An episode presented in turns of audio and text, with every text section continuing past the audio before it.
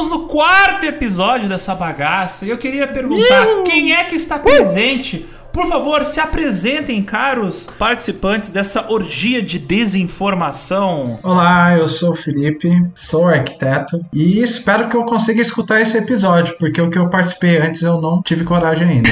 Muita vergonha. Roberta, cadê você? Você está aqui ou você é uma ilusão leviana? Infelizmente eu estou aqui, gostaria de ser só uma ilusão, mas estou aqui ainda para graciar esse podcast com a minha voz horrível. Murilo, eu sei que você acredita em mentiras da mídia, você vem aqui também trazer desinformação para todos? Opa! Depois de trocentos episódios participando apenas na edição, finalmente estou aqui de volta na linha de frente trazer umas informações horríveis para vocês e finalmente fui liberado aí da ilha de edição do podcast para voltar aí para gravar. E finalmente nossa inteligência artificial, o GO9000. Gustavo, e aí como vai você e a sua vida de bot? Pô, minha vida anda meio complicada. Acho que tem alguma conspiração na minha vida, pra falar a verdade.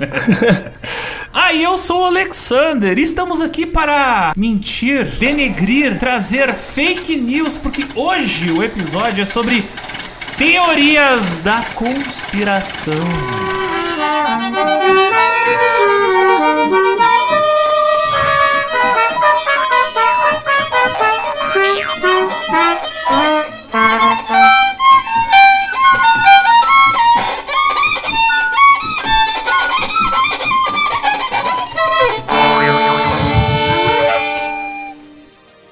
Ouvintes, bem-vindos a mais uma edição do Astro Burger, o podcast sem data definida de Conspirações triviais e pautas banais. A mistura perfeita entre Conhecimento histórico e imbecilidade completa e absoluta. E como eu já falei, nesse episódio a gente vai falar de teorias da conspiração. Várias teorias da conspiração. E aí, a primeira delas que eu tenho que trazer à tona é uma que tem circulado ali pelos grupos pessoal aqui do Astro Burger, que é a teoria da conspiração de que o Celso Portioli esteve envolvido no ataque às Torres Gêmeas. Eu pergunto a vocês, o que tem de fato nessa teoria da conspiração? O grande fato dessa teoria é que as provas são justamente que não há provas que ele não participou. Então, se não tem provas que ele não participou, é porque tem caroço nesse angu. Eu sei que uma vez, inclusive no aniversário de 20 anos do 11 de setembro, que foi esse ano, o Celso Portioli andou fazendo um post no Twitter. Não sei se foi um print fake, não sei se foi verdade. Ele postou uma foto dirigindo um avião.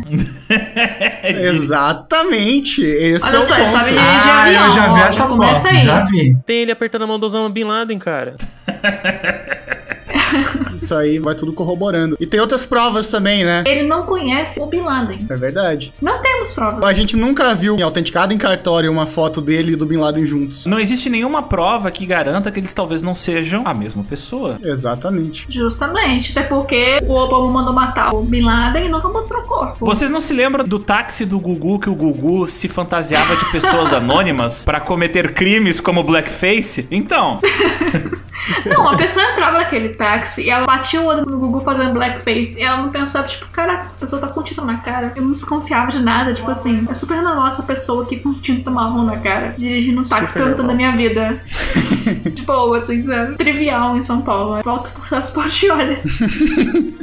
Além de a gente não ter provas de que ele não foi o responsável pelo ataque, a gente tem provas que corroboram o fato dele ter sido. Que é o caso das palavras 11 de setembro e Celso Portioli, ambas somarem 14 letras. olha só, já, já começamos com Evidência é numerologia. importante. Olha, isso daí é uma prova bem consistente, na minha opinião. Também acho. A nossa compilação aqui diz que outra coisa que indicia o envolvimento do apresentador com o ato terrorista é a insistência do mesmo em afirmar seu não envolvimento, veementemente negando e frequentemente fazendo piadas e fazendo questão de incluir o tema em seus programas, claro que tentativa de despistar seu envolvimento. Concordo completamente. Sem tirar Quem muito nega, talvez tenha envolvimento. Ter coisa pra esconder, justamente.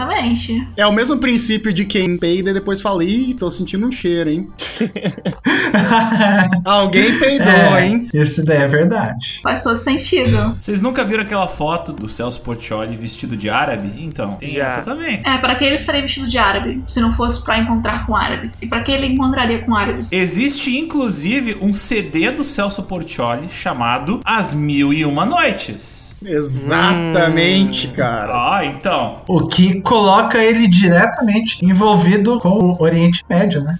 não necessariamente com o Oriente Médio, diretamente envolvido com a Arábia Saudita, que foi financiadora da Al-Qaeda. Coisa, cara. É ele, tipo, de camisa de moletom e uma. E um. Eu não sei o nome disso, tipo, aquele pano com um arco árabe, tipo.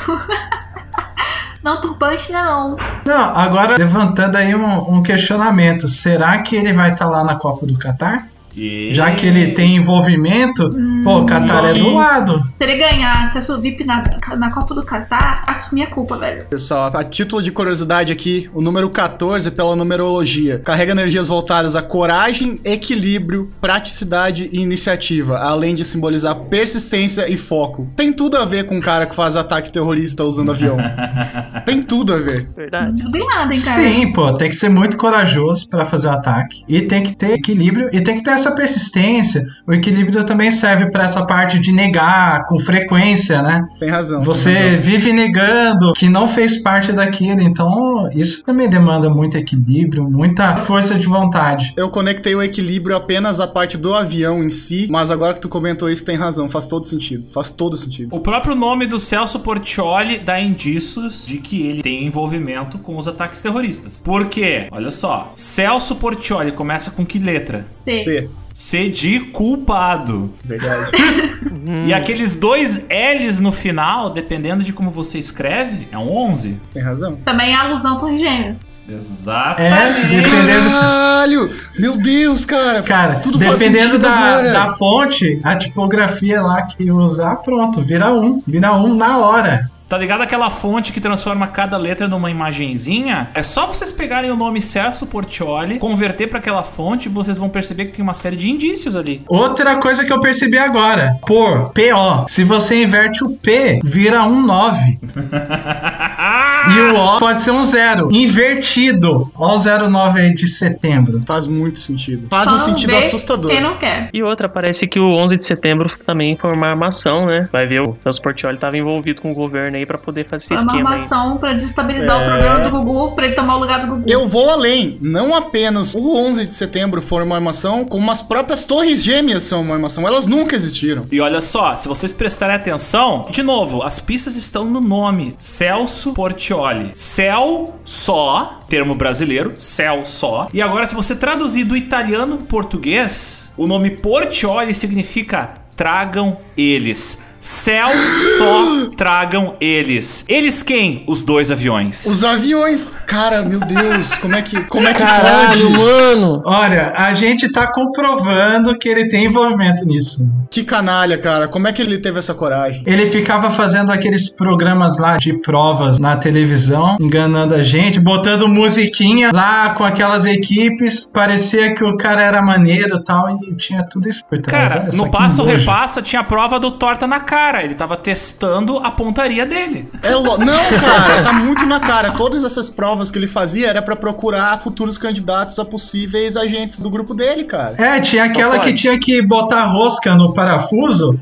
Agora faz todo sentido, cara. Pra montar lá todo, todo o esquema. E tinha aquela da bola também, você levava a bola numa mangueira, aí você passando pelas argolas. Era treinamento que lá, certeza. Claro, velho, isso é treinamento de guerrilha. E falando em teorias da conspiração que envolvem o SBT, eu lembro que no início dos anos 2000, o SBT lançou várias bandas, lançou vários grupos musicais nos anos 80 e depois nos anos 2000. E uma banda que gravou uma música que ficou muito famosa é uma banda que tem cor de sangue, a banda Ruge. E ela foi responsável pela versão brasileira de uma música chamada A Sererê. Vocês se lembram? A Sererê? Eita. Já? Derrê? Claro. Sim, dancei muito. Dancei muito na época. Quem é que não tinha o CD daquela? Adorava hoje, cara. Ó, galera, só um comentário, um link com o nosso episódio dos anos 90 aí, né? Pra quem não ouviu ainda. É, boa. Justamente, quem não ouviu, Segundo episódio Tem do obrigação de ouvir. Na verdade, esse episódio é quase uma segunda parte do episódio dos anos 90. né? É, é. é, se o ouvinte não escutar o episódio dos anos 90, o chupacabra vai aparecer no seu quarto. O Chupacu vai aparecer e fazer o que ele faz. Não, aquela baratinha lá, esquisita, vai aparecer na tua casa O, também. chu- o, chu- o chupacu de Goianinha. Vai aparecer um rolê do chupacu, o chupacabra e o. Qual que é o outro mesmo? Barriguinha mole. O ET de Varginha, sei lá. O ET de Varginha no seu quarto. Alienígena pra... brasileiro é bem merda, né? Gostam- pé. Só merda, cara. Chupacu. Eu respeito o Bilu, cara. O ET Bilu é legal, pô. O ET Bilu é Ele é legal. pô. brabo. O ET Bilu, o ET Bilu, ele era a atração do... Desliga a câmera! Desliga a câmera! Desliga a luz! Desliga a luz!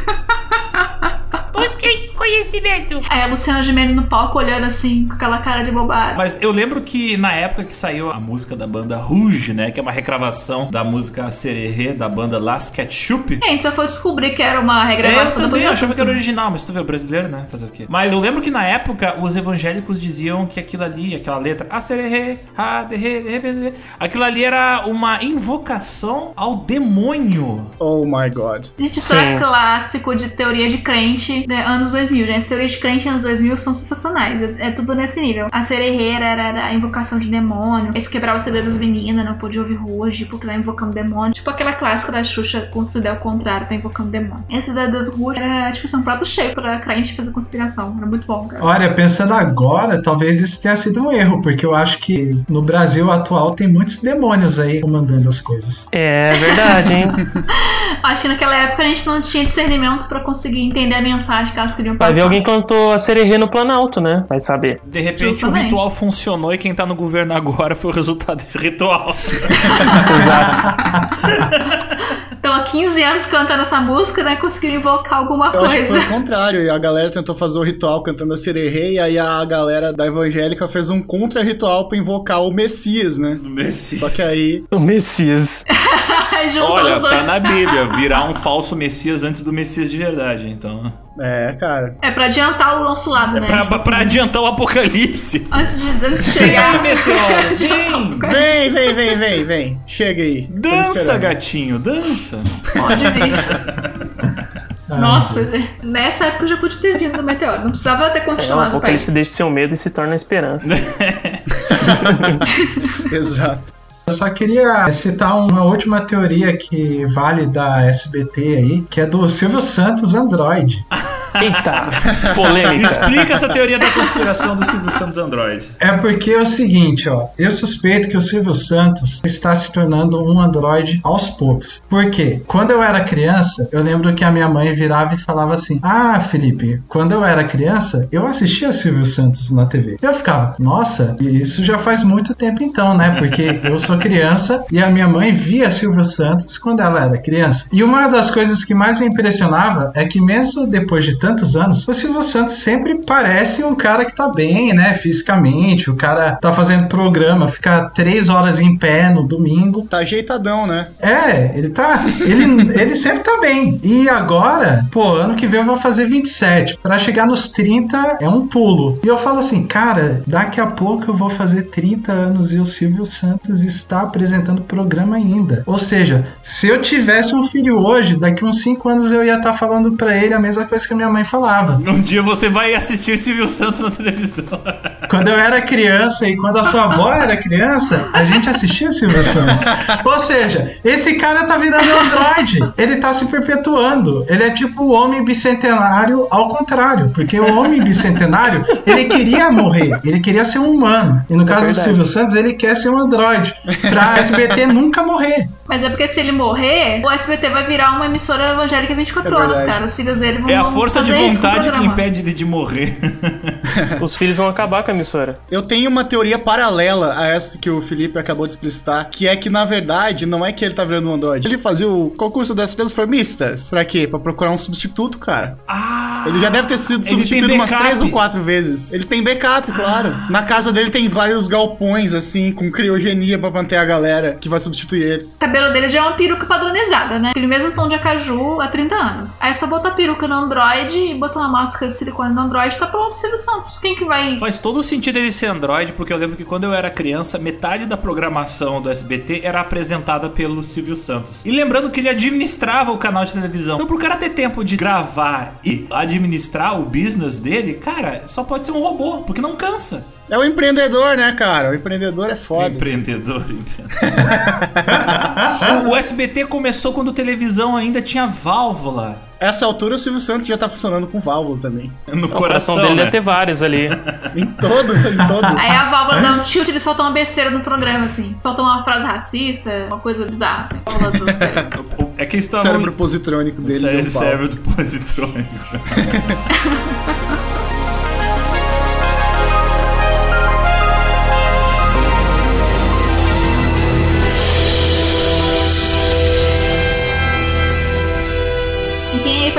Popularizado pela Xuxa satânica. Já não é mais da minha época, mas eu lembro que a galera falava que se tu girava o disco da Xuxa ao contrário, tinha mensagens satânicas da Xuxa. Clássico, clássico. Desde os anos 80 a galera falava que se tu girasse o disco de vinil dela ao contrário, tinha mensagens satânicas. Tipo, tem uma música dela que era muito famosa, até mesmo na minha época, quando eu era criança, nos anos 90, que é Doce, Doce, Doce. E aí se tu gira o disco ao contrário, dá pra tu ouvir sangue, sangue, sangue. Porra. Tem uma música que ela fala assim: Ah, eu marquei um X, um X, um X no seu coração. E ela fala três vezes X, mas X parece muito com o número 6 em inglês. Eu marquei um six, six, six no seu coração. Eita! Verdade, verdade. Caraca. Não, eu fico pensando na primeira pessoa que teve a brilhante ideia de pegar o disco, colocar na trola e trocar ao contrário. Isso aí veio dos Estados Unidos, desde os anos 70 a galera. Rebominava o disco? Não, tu... o disco de vinil gira em um sentido, né? Numa direção. Aí tu deixa o toca-disco desligado e tu gira o disco na direção oposta. É. Entendeu? Correndo o risco de estragar teu aparelho só pra ouvir a voz do diabo na Xuxa. Normalmente não, não estraga o aparelho, normalmente o que estraga é o disco. Ah, sim. Aí a pessoa estragava um disco só pra eu ver como ficaria a música ao contrário. Eu vi todas as músicas pra ver que o doce, doce, doce. Ah, mas é que a pessoa tem curiosidade, né, cara? Nem todo mundo tem a oportunidade de ouvir a voz do diabo, tá ligado? Mas será, mas será que o disco mesmo estragava? Porque assim, a pessoa ia lá, colocava pra escutar ao contrário, aí o disco estragava. Acho meio suspeito isso, quando se trata de uma invocação ao demônio. Aí é que tá. E eu acho que é um segredo. Era um segredo, então tinha que destruir, sabe? Pra esse segredo não Tem uma outra teoria da conspiração relacionada a girar o disco ao contrário. Porque assim, se de fato girar o disco ao contrário gerava um maior desgaste do disco de vinil, a galera plantava no áudio dos discos mensagens ao contrário falsas pra que a galera girasse o disco ao contrário, estragasse o disco e tivesse que comprar uma segunda cópia do disco. Caraca, isso, isso é realmente Stonks. genial. Isso É é, uma- realmente genial. Essa é uma teoria da conspiração mais próxima da realidade. Isso, isso que Nossa, isso é muito cara. louco, cara. O que eu não duvido nem um pouco de que realmente existiu. Eu sei que nos anos 70, isso aí agora não é, não é fake news, é verdade. Nos anos 70, várias bandas de rock começaram a ficar chateadas com essa história, tipo, os religiosos falando que tem mensagem do diabo no disco. Aí eles come- começaram a colocar mensagem mesmo, ao contrário dos discos. tipo assim, mas mensagem tipo assim, ó, Oi, bom dia, você está girando o disco ao contrário, seu idiota. Ou tipo, essa Caraca, mensagem não significa nada. Acho que o, o Electric Light and Orchestra, eles colocaram num disco deles uma mensagem assim, tipo, ó, seu idiota, escuta o disco na ordem correta. Caraca, essa banda é muito boa, cara. Essa banda é muito boa. Mas, mas na década de 60 falavam que os discos dos Beatles tinham mensagem do demônio. Sim, cara. Disco dos Beatles, o famoso Ah. Paul is Dead, né? Isso, isso. Inclusive tem o Aleister Crowley lá na capa do Sgt. Peppers. Exato. Sim, esse daí com certeza é. Tem uma teoria que eu vi no grupo- de teoria de conspiração muitos anos no Facebook, de que tinha um homem que ela- ele alegava que ele tinha ido dormir, ele acordou numa outra realidade, numa outra dimensão, e que nessa dimensão os Beatles não tinham acabado, já era tipo, sei lá, anos 80, 90, não lembro, os Beatles não tinham acabado ainda, e eles estavam lançando discos ainda, e que ele ouviu os postos discos novos dos Beatles. Caraca. Ele gostou muito e aí ele voltou, tipo, ele acordou aqui e ficou tipo, eu sonhei, eu tava lá e tal, não sei. Aí ele jura que ele viveu isso aí e ele ouviu que em uma realidade paralela os Beatles estão aí ainda, né? Provavelmente hoje em dia, 2021, já deve ser um droid, né? Tocando aí e lançando música nova. Eu não lembro se ele teria trazido supostas fitas que ele alegava que eram dos Beatles, um troço assim. Então, duas coisas. Talvez os Beatles realmente tenham invocado o demônio nos seus discos, porque veio aquela sucubus que é a Yoko Ono e destruiu com a banda, né? é, pois é, cara. O pessoal não supera até hoje, né? Essa mulher, cara. Desculpa, mas eu não vou aqui falar mal dela, mas assim, ó, escutem a- as músicas dela e vocês vão entender porque eu acho estranho que alguém tenha se atraído pela inteligência dela, mas enfim. A única vez que eu vi ela cantando foi em South Park, cara. Ai, 80% das referências culturais da Roberta vem do South Park, tá ligado? South Park, cara. Toda referência de cultura americana que eu tenho é South Park, gente. Não perco meu tempo procurando sobre cultura americana. Eles têm nem cultura. Então eu aprendo tudo com South Park. Os Estados Unidos são basicamente a Roma do século XXI, tá ligado? Eles se apropriam da cultura dos outros e falam, não, agora é nossa, se vocês usarem, vocês estão... Perdeu é meu. É, Tem que pagar copyright. Aí você assiste os episódios do South Park, você já aprende sobre cultura americana, porque é basicamente aquilo ali, tipo, sem zoeira. você acha, nossa, zoeira, né? Aí você abre o noticiário e você vê que não. Tipo, é verdade. O maluco se mata na invasão do Capitólio com a própria arma, um troço assim, tipo. É que a gente chegou num período histórico onde a gente não sabe mais se é notícia ou se é uma piada, por causa que a realidade se tornou tão doida que, enfim, South Park já virou fonte mais confiável do que. Com, com, Não, virou um estudo sociológico, deixou de ser uma piada o South Park. Não, e o bizarro é que você acha que, que é zoeira, tipo, ah, essas coisas não acontecem, as pessoas não são assim lá, é zoeira. Não, cara, você liga o noticiário, sei lá, CNN, Fox News do é, caralho. pois é. Você vê que não, tipo, acontece coisa parecida todo dia. Tipo, cara, eles realmente são assim. Não é só nos Estados Unidos, na Inglaterra também. Durante o início da pandemia, na Inglaterra, o pessoal dizia que as torres 5G é que transmitiam o Covid. Ah, eu não sei nem se é uma boa a gente falar sobre isso agora, porque essa teoria ainda vai vir pro Brasil, e aí nós já vamos começar antes da hora, tá Meu ligado? Eu acho que já veio, cara. Nós vamos levar a culpa depois. Vamos lançar moda. Sim. Só a teoria do nanochip, gente, que a vacina é, tem nanochip chinês pra controlar a sua mente. Aqueles celulares que tem dois cartões, sabe? Pega TIM, oi, claro, sei lá. Só que aqui pega comunismo, depravamento e homossexualismo. É que na Bíblia fala sobre o anticristo, né? Que é o cara que vai vir lá no final dos tempos lá pra fazer o império dele aí. Tá demorando muito. e um desses sinais é o chip da besta. E tem gente que acha, acha que é o Neuralink que é esse chip. Aí tem teorias aí Cara, falando mas que pera, um- não, pera, a Bíblia cita um chip? É isso mesmo? Que bíblia tu anda lendo? Pera aí, que isso daí já abre caminho pra outras conspirações. Tipo, põe que o cara lá na pré-história lá vai falar Não, de galera, chip. mas na verdade, assim, é eu acho que nem mano. é o, o momento da gente abrir essa história, porque apenas a gente falar sobre quem poderia ser o anticristo já rende um episódio inteiro do Astro Burger, tá ligado? Tem indício de que absolutamente todas as pessoas da Terra são o, o anticristo. Então, isso aí é uma teoria da conspiração de Deus. Ele coloca uma competitividade. aí tem vários anticristo, aí eles ficam brigando entre si, e aí não dá tempo de conquistar o mundo, entendeu? Eu acho que tinha que ter um reality show de anticristo, aí botar eles pra brigar toda semana, um vai ser eliminado e quem ganhar no final vai ser o anticristo. Isso não é basicamente plot de Zatch Bell? Isso não é basicamente tipo um Jogos Vorazes pra ver quem vai ser o anticristo? Um bagulho Ah, assim? cala a boca o taco fedorento. que não é pra falar de anime. que não é pra falar de anime. Sai daqui, outro. Esse, esse podcast não, não, não, não apoia anime, não apoia essas coisas. Esse não é um episódio de anime. Aqui não tem otaku nesse, nesse podcast. Somos contra animes, contra otaku. Ninguém aqui é doentão. Todo mundo aqui toma banho. Passa, vamos passar pra próxima teoria antes que a gente comece a falar Vou voltar a falar de anime aqui de novo.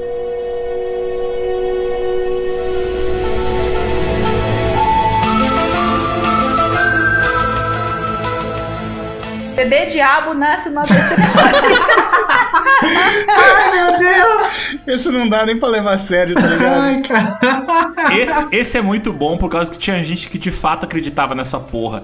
Olha só, bebê diabo nasce no ABC Paulista. O jornal Notícias Populares, confiabilíssimo, de circulação na capital paulista e em sua região metropolitana, ficou conhecido por suas manchetes sensacionalistas. Produzido pela Folha de São Paulo, é o Folha de São Paulo aí. O periódico durou de 63 a 2001, foi 75, no entanto que o jornal viveu seu apogeu. Em pleno domingo, dia das mães, a capa trazia a manchete. Nasceu o diabo em São Paulo. Tá aí, ó, outro anticristo pro, pro nosso reality show. Pa- Parece que é o bebê de Rosemary versão do ABC paulista. Cara, o quanto vocês ririam se vocês abrissem o jornal no domingo de manhã, bem sossegado, tomando cafezinho de vocês e lessem Bebê diabo nasce em São Paulo. Cara, quanto tempo vocês iam rir, cara? Tem as imagens da capa do jornal. Ah, não, o Dória é muito velho pra ser bebê, bebê diabo, ai que saco. Pode ser o Bruno Covas, talvez. Se eu tivesse nascido em 1910, eu teria medo se tivesse visto. O mais engraçado é que assim, ó, o Notícias Populares, como o próprio nome já diz, era um jornal de notícias populares, produzido, impresso pela mesma empresa que fazia a Folha de São Paulo. Os caras são fantásticos, fazer um jornal sério e um jornal de fake news, olha só. Atende os dois públicos. É tipo a gente. nós. Tem o e a gente criou o Astro Burger. Ó, fazendo merchan aí de graça, pô. Não, eu boto um bip, eu boto um bip na edição. Mas Ah, vocês boa. sabem, vocês sabem quem foi que nasceu em 1963? Hitler? Não, não foi Hitler. Opa! Sérgio Cabral Filho, governador do Rio de Janeiro. Caralho. Ah, mas tinha que ser. Não, mas aí não foi no ABC, né? Mas aí que tá é ali do lado, né? Mas aí se fosse no Rio, ia sair no Jornal Extra. Não, no Meia Jornal. Meia Hora, do Meia Ah, Hora. Meia Ia sair do Meia Hora. Certeza. Ia ser capa assim, inteiro do, do Meia Hora, assim, do Dia das Mães. O mais legal dessa história do bebê diabo é que o jornal Notícias Populares, ele continuou lançando atualizações do estado do bebê diabo, porque eles lançaram durante 25 dias ininterruptos notícias sobre o bebê diabo. Tipo, acompanhando assim, ah, ele tá falando as primeiras Nasceu. palavras, começou seus primeiros crimes. Com chifres, rabo e falando. É um E a venda do jornal Notícias Populares pulou de 80 mil exemplares pra 200 mil exemplares. O que só prova que fake news, cara, dá dinheiro. É sucesso, cara. Fake news é, é o canal. Não, olha só, o neném nasceu com chifre, rabo e falando. Dá uma vaga Aos 5 ele passava o neném já, pô. Certeza que ele tá fazendo engenharia aeronáutica lá na Unicamp, Pera aí, pô. deixa eu ver aqui que ano nasceu o, o, o, o César Portioli.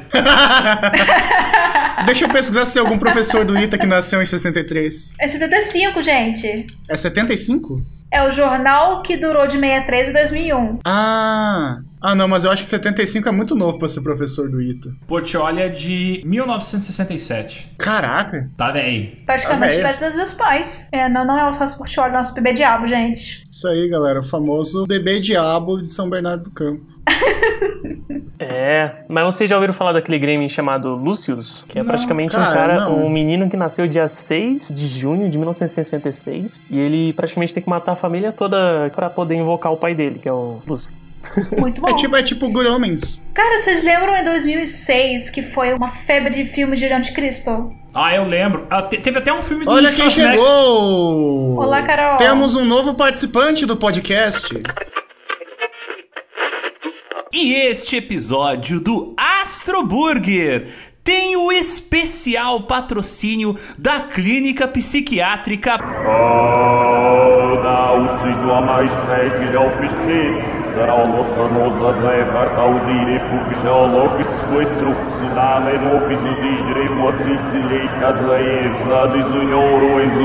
observar traiunfo Dumneavoastră cu soare vivaledia nu o saragă hai să verg să droie sudătovnie sunina cu știorul tața.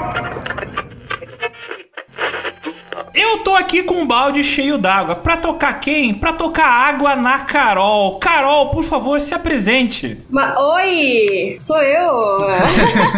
Chegou aí atrasada na nossa gravação, entrou no meio do episódio, a gente finge que nada aconteceu. Exato, o objetivo é esse, né? É o caos. É o caos. A Carol, ela tava em casa, assim, comendo um miojo. Aí ela pensou: posso pressentir o perigo e o caos. Ninguém agora vai me amedrontar. Amedrontar. E aí ela olhou assim: ah, estão gravando o Astro Burger sem eu. Ela invadiu a gravação. Absurdo! Como assim? Hereges. Cara, e a continuação da música eu acho que faz todo sentido, né? Com a minha mente vou a mil lugares, Imaginação. imaginação, me dá forças pra voar. Cara, tem tudo a ver com esse episódio. Essa música tem uma mensagem subliminar que é pra estimular as crianças a criarem teorias da conspiração. Não, não, não. Não, não, meu caro Felipe, eu vou ser obrigado a discordar da sua informação, porque esse episódio não é sobre invenções, esse episódio é sobre fatos consumados e, obviamente, claros e explícitos, na realidade. Só não vê quem não quer. Não, foi mal aí, foi mal. Eu tive um momento de alucinação. Teve um lapso de consciência.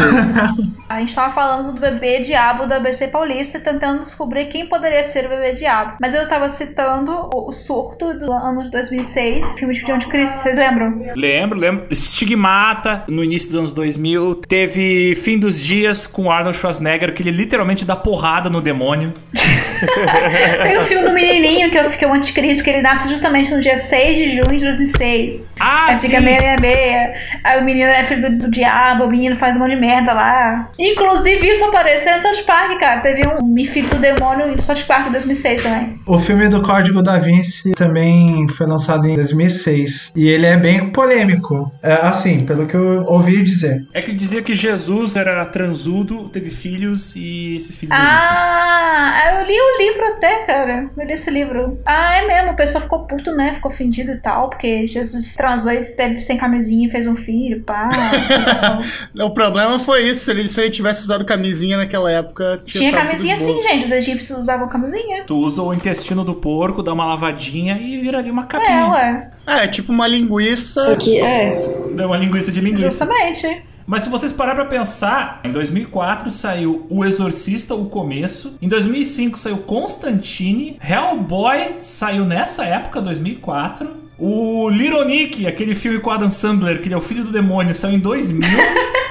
Até o filho do Lan Sandler com isso, cara. É temática, Ué, o filho do demônio, é. O, fi- o filme do South Park, onde o Saddam é a namorada do diabo, saiu em, 19... saiu em 1999.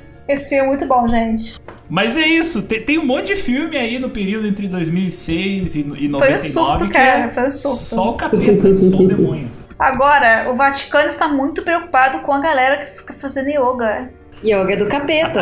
Yoga é um sabem? ritual satânico. Essa do yoga ser do capeta eu não sabia, eu descobri quando eu tava fazendo essa Segundo pauta. o padre exorcista e teórico da conspiração Gabriel Amorf, que já foi chefe do Vaticano, ó, isso aí tem credibilidade. Quando você pratica yoga, está na verdade realizando um ritual satânico. Oh, o my God. padre acredita que a yoga não é um exercício espiritual, mas sim uma demonstração demoníaca. Se sentar lá na grama lá com a com formiga mordendo sua bunda, é muito satânico. É, exato. Olha, eu sei que o yoga ajuda a cometer mais pecados na horizontal, mas eu não sabia que o yoga literalmente chamava o- o capeta. Só que esse mesmo cara também afirma que os romances de J.K. Rowling, autora do best-seller Harry Potter, trazem uma crença distorcida de magia negra. Só magia top. Só magia top, Rogerinho. Só magia top, Rogerinho. Pô, crença distorcida. Tipo, um moleque mora embaixo da escada, é maltratado lá, anda tudo sujo. Aí depois ele vira bruxo e quase morre na mão do monstro. É meio distorcido mesmo. Eu sei que a J.K. Rowling fala merda, mas Harry Potter é maneiro. Eu sou contra a gente fazer propaganda dessa mulher aqui nesse podcast, mas depois a gente vê.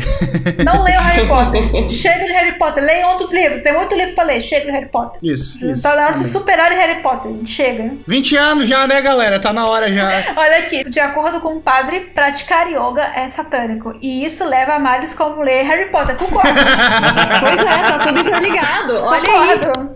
Faz Se você faz yoga, você vai querer ler Harry Potter. O ouvinte aí pode pesquisar que com a ascensão do yoga, Harry Potter subiu muito nas vendas. Com Pois certeza. é. Não, ele tá até no cinema hoje, não tá? Tá, tá passando de novo hoje no cinema, gente. Prova aí dessa teoria é que o, o Harry Potter 1 está passando de novo no cinema hoje, em 2021, gente. Não, é fato, tá no cinema mesmo. Tudo culpa da yoga. Maldita yoga. Muitos acham sua teoria patética e sem fundamentos, mas existem pessoas em círculos religiosos que ainda se recusam a praticar yoga ou ler Harry Potter. Continuem assim.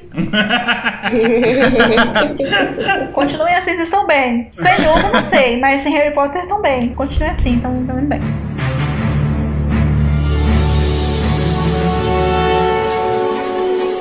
Gangue do palhaço. Deixa, deixa eu, deixa eu Ah, isso. peraí. Outra teoria da conspiração que foi muito famosa nos anos 90 é a teoria da gangue do palhaço, ou bando do palhaço. Durante a década de 90, o extinto jornal Notícias Populares, conhecido pelos seus exageros e notícias sensacionalistas, publicou a história verídica de um palhaço que matou dezenas de crianças nos Estados Unidos na década de 60. A partir daí, o boato sobre a tal gangue do palhaço que assassinava crianças e adolescentes na região metropolitana de São Paulo se espalhou como se fosse notícia, no maior estilo telefone sem fio. Resultado, milhares de famílias com medo de que suas crianças não voltassem pra casa. É tipo aquela cena do It. Galera viu muito It. A gangue do palhaço supostamente tinha uma Kombi e aí eles pegavam as crianças na saída ou na entrada do colégio e roubavam. Sabe quem é palhaço e tem Kombi? Quem? Patati e patatá. Patati aí, patatá. Patati e patatá. Será? Será, gente? Tá tudo interligado. A ban- O bando do palhaço, então, É do SBT. é do SBT, patrocinado. Patrocinado pelo Android Silvio Santos. o, o Patati e Patatá roubavam as crianças pra tirar os órgãos delas e colocar no Silvio Santos. Assim ele fica jovem eternamente. Exato. Ele bebe sangue das crianças também. Tá tudo conectado. Como vocês acham que o é, Silvio gente. Santos tá vivo até hoje? Vocês se lembram do Silvio Santos jovem? Porque eu sempre lembro dele velho. Ele foi jovem alguma vez? Porque sempre pareceu velho. Eu acho que não. A mãe do Felipe conheceu, conheceu ele velho, gente. Já era idoso, mas a mãe do Felipe era criança, gente. E sabe uma coisa que eu pensei agora sobre o Patati Patatá? Não tem aquele meme do show do falso Patati Patatá na Bahia? Nossa. Que, o, que a galera ficou gritando: queremos meu dinheiro? Será que não foi uma tentativa frustrada de sequestro que o Patati Patatá tinha em mente? Deu errado, aí eles resolveram abandonar esse show. Aí ficou essa história como o falso Patati Patatá, mas na verdade eram eles mesmos. Só o plano do sequestro que não deu certo. Será que não eram imitadores do Patati Patatá tentando aplicar um golpe? É tipo, os caras imitaram eles mesmos de um jeito ruim pra galera achar que não eram eles e eles ganham dinheiro em cima disso. É, isso, seria muito inteligente. Empreendedorismo. Eu acho que isso do Patati Patatá podem ser do falso Patati Patatá, realmente falso Patati Patatá, imitadores do Patati Patatá para tentar entrar no negócio de tráfico de armas de criança, mas eles não conseguiram. A polícia de alguma forma descobriu, eles tiveram que fugir às pressas e o show foi cancelado. Eu ainda acho que eram os verdadeiros, fingindo serem falsos, pra sequestrar crianças pra fazer uma renda extra com órgão de crianças. Será que algum, algum policial infiltrado descobriu o esquema deles e eles, para não serem presos em flagrante,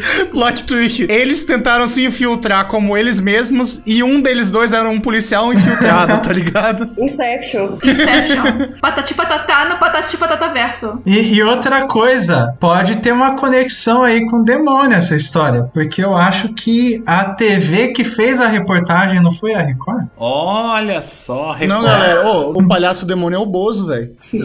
O Bozo. Sim, ele teve várias encarnações. Ele é uma entidade que usufruiu, né? Invadiu o corpo de vários atores. Porque não teve um Bozo, teve vários Bozos. Teve vários. E cada um era mais doido do que o outro, né? É, tipo o enigma do outro mundo, sabe? Aquela criatura que ela invade o corpo, copia e depois joga fora a pessoa. É isso, o Bozo. Pô, falar no Bozo, o Bozo já apresentou o programa infantil no SBT, né? Sim, Sim, muitos anos. sim. Ele tinha uns personagens icônicos, a Palma Falda, essas paradas aí. A gente tá chegando a várias conexões aqui, cara. Tudo tá levando ao SBT. Tá tudo levando ao SBT. É tipo o final de Dark, tá tudo conectado. Tá, tu- tá tudo conectado. Pô, mas SBT e Record, quem vocês acham que é a, tipo, a top, assim, de fake news? Ou eu acho que quem controla a teia, assim, de informações, até pelo fator do tempo, seria o Silvio Santos. Não faz mais sentido? Eu acho que o SBT é aquela cortina de fumaça, mas o mal por trás de tudo é a Record. Cara, eu tô começando a ligar os pontos aqui na minha cabeça. Eu tô chegando a mais uma conclusão. Eu acho que o Silvio Santos é o Celso Portioli do futuro que voltou no tempo. Se ele clonou ele mesmo pra poder substituir ele, cara. É tipo o Batman do futuro, só que com Silvio Santos. Caralho, velho, faz todo sentido. Faz todo Cabeça sentido. explodiu agora. Vocês estão ligados àquele filme com Ethan Hawke, que é uma menina, ela é criança, ela é abandonada pelos pais, aí ela cresce, conhece um cara que dá um emprego pra ela de agente secreta, sei lá. Aí ela muda o gênero dela, né? Ela vira um cara. Aí ela engravida uma menina, que é ela mesma, aí abandona a criança, que é ela mesma. Se pá, ó, pra tu ver, faz parte da linha do tempo. Vocês estão ligados àquela menininha que era apresentava o Bom Dia e Companhia? A Maísa.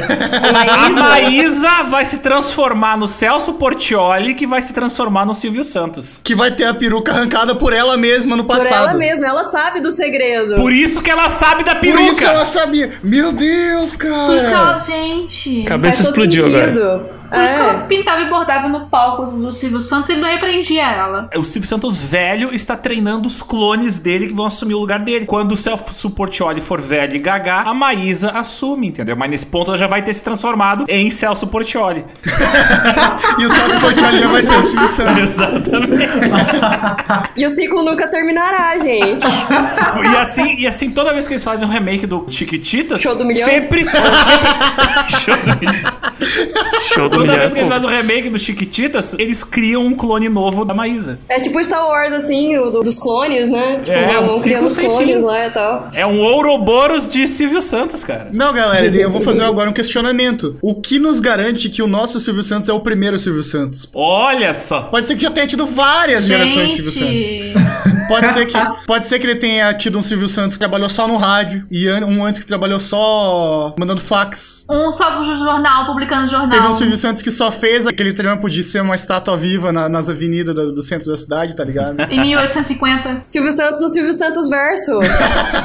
Será que o Silvio Santos é uma entidade imortal que sempre tá ressuscitando e ocupando posições de poder na sociedade? Eu acho altamente provável. Eu acho altamente provável, gente. Vocês não se lembram aquele filme A Múmia? De repente alguém fez um ritual lá em 1910, tipo Imhotep, Imhotep. Aí o arqui-inimigo do Silvio Santos sempre anda junto, rodeando ele, né? Aí o arqui-inimigo da Baísa é a Larissa Manoela. Sim. Não, eu acho que ela não é muito inimiga, eu acho que ela tá mais pra rival do Pokémon, tá ligado? Cara, cara, na boa, na capa desse episódio tem que ter o Silvio Santos, porque a gente tá descobrindo, a gente tá descobrindo que o Silvio Santos tá por trás de tudo. Alô, Silvio Santos! Você tá sendo desmascarado ao vivo no podcast. Vocês se lembram aquele gráfico que a Polícia Federal fez, que são vários círculos, cada um representando um crime, e as flechas apontando todas pro centro, onde tá o Lula? É isso, tá ligado?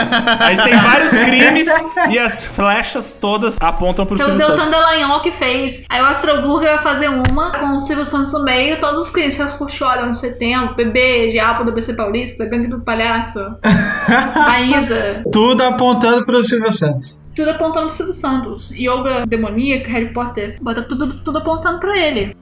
Onde é que nós paramos na pauta aqui? da AIDS agora? AIDS, AIDS, AIDS. Tá, deixa eu fazer uma pequena introdução. Podemos começar falando de AIDS.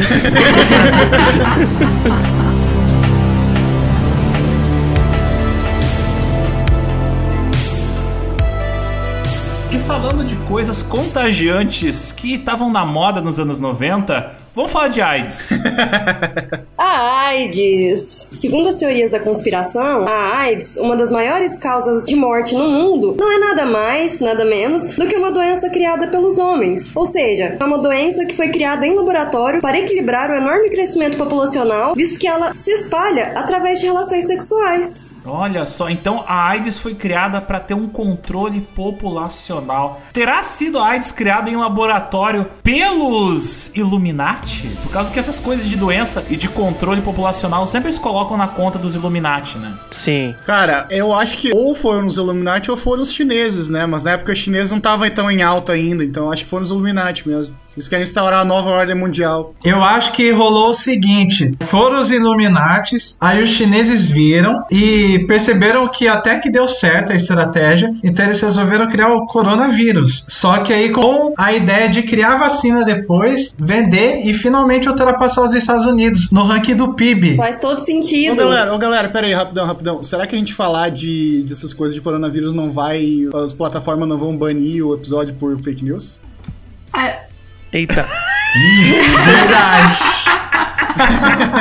Verdade. Eu estou vendo, ó, que um dos participantes do podcast tá, tá tendo o seu chip chinês ativado. Ele já, ó, tá querendo censurar a verdade.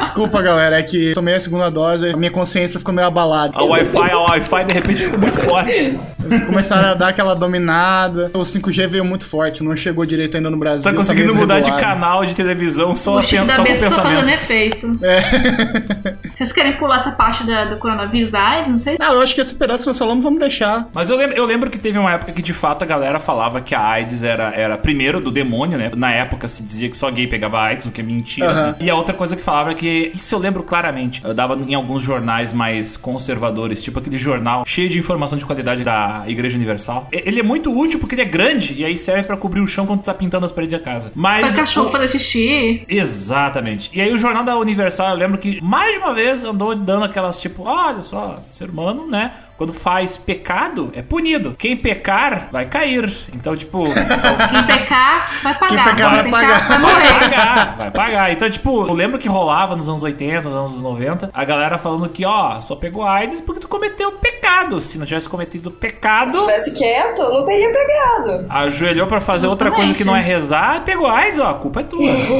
Rolava esse papo, assim, que a AIDS era uma punição pros pecadores. É, até que o negócio começou a pegar em gente que não era pecador, segundo os parâmetros deles, né? Aí essa desculpa aí do, do pecado começou a ficar meio defasada, né? Tipo, qual, qual a explicação que a gente vai dar pra aquele cidadão de bem ali que tá com AIDS? Falar em AIDS, vocês sabem aquele jogador de basquete, o Magic Johnson? Sim, sim. Tem uma teoria de que o governo americano pagou pra ele pegar AIDS. Tipo, na teoria, só pra fazer um merchan. Na verdade, não tem AIDS nenhuma. Fazer, Fazer um um merchan merchan da AIDS. Vamos incentivar a galera a pegar AIDS? Como? Já sei. Peraí, mas você pegar esse de propósito pra fazer merchan da AIDS, quer? Não, é que ele é um jogador de basquete muito famoso, né? Aí, na verdade, ele é um cara que pegou AIDS, mas tem uma teoria que falam que ele pegou AIDS apenas pra fazer uma campanha contra a doença. O governo paga pra ele por fora, só pra ele fazer essa campanha, assim. Cara, eu tenho uma outra teoria com relação a isso. Eu acho que a ideia do governo era pagar o cara pra ele pegar AIDS, pra provar que não é só gay que pega AIDS. Aí isso veio pro Brasil e a galera começou a achar que ele era gay. Esse pá foi isso, tá ligado? Eu vou pesquisar se a galera acha que ele é gay no Brasil. É, tem um ponto muito bom isso aí. Mas falando em esportes, a gente tava falando de basquete, agora eu quero trocar para um esporte mais local. Vamos falar de futebol. Me expliquem aí que história é essa de que o Brasil perdeu a Copa de propósito? Um texto que circulou na internet na época. Ó, se tá na internet, não é verdade, né? Investigação indica que seleção brasileira de Marinho perdeu a Copa para Dilma perder as eleições. Faz sentido. Sondagens de evidências podem indicar que a seleção brasileira foi derrotada propositalmente na Copa para Dilma Rousseff perder as eleições de 2014. Os jogadores da seleção brasileira perderam de propósito? Essa é uma sondagem que não quer calar. Depois do Ronaldo na Copa da França, não era para suspeitar? Tudo é possível. Mas não era a teoria de que o Neymar ficava caindo? Não, que ele tomou lá um, um chutaço nas costas, aí ficou lesionado e não pôde jogar contra a Alemanha. Ele fingiu aquela lesão. Aquilo lá foi fingido. Aquela lesão foi fingida. Até porque o Neymar entende de cair, ele cai bastante, ele sabe como cair sem se machucar.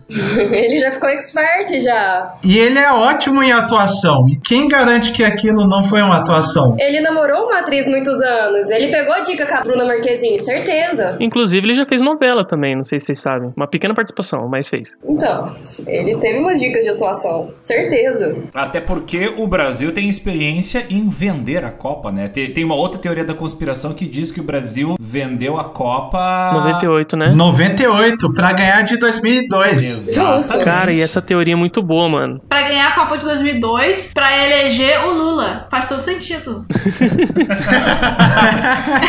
A galera tava pensando longe, tá ligado? Eles venderam a Copa de 98 pra ganhar de 2002 e a vitória de 2002 fazer o Lula ser eleito. Aí, muitos anos depois, eles venderam a Copa de novo pra Dilma não ser eleita mais, tá ligado? Faz todo sentido, gente. Assim, a- o índice de eleições do PT é diretamente correlato à vitória do Brasil na Copa, tá ligado? Obviamente.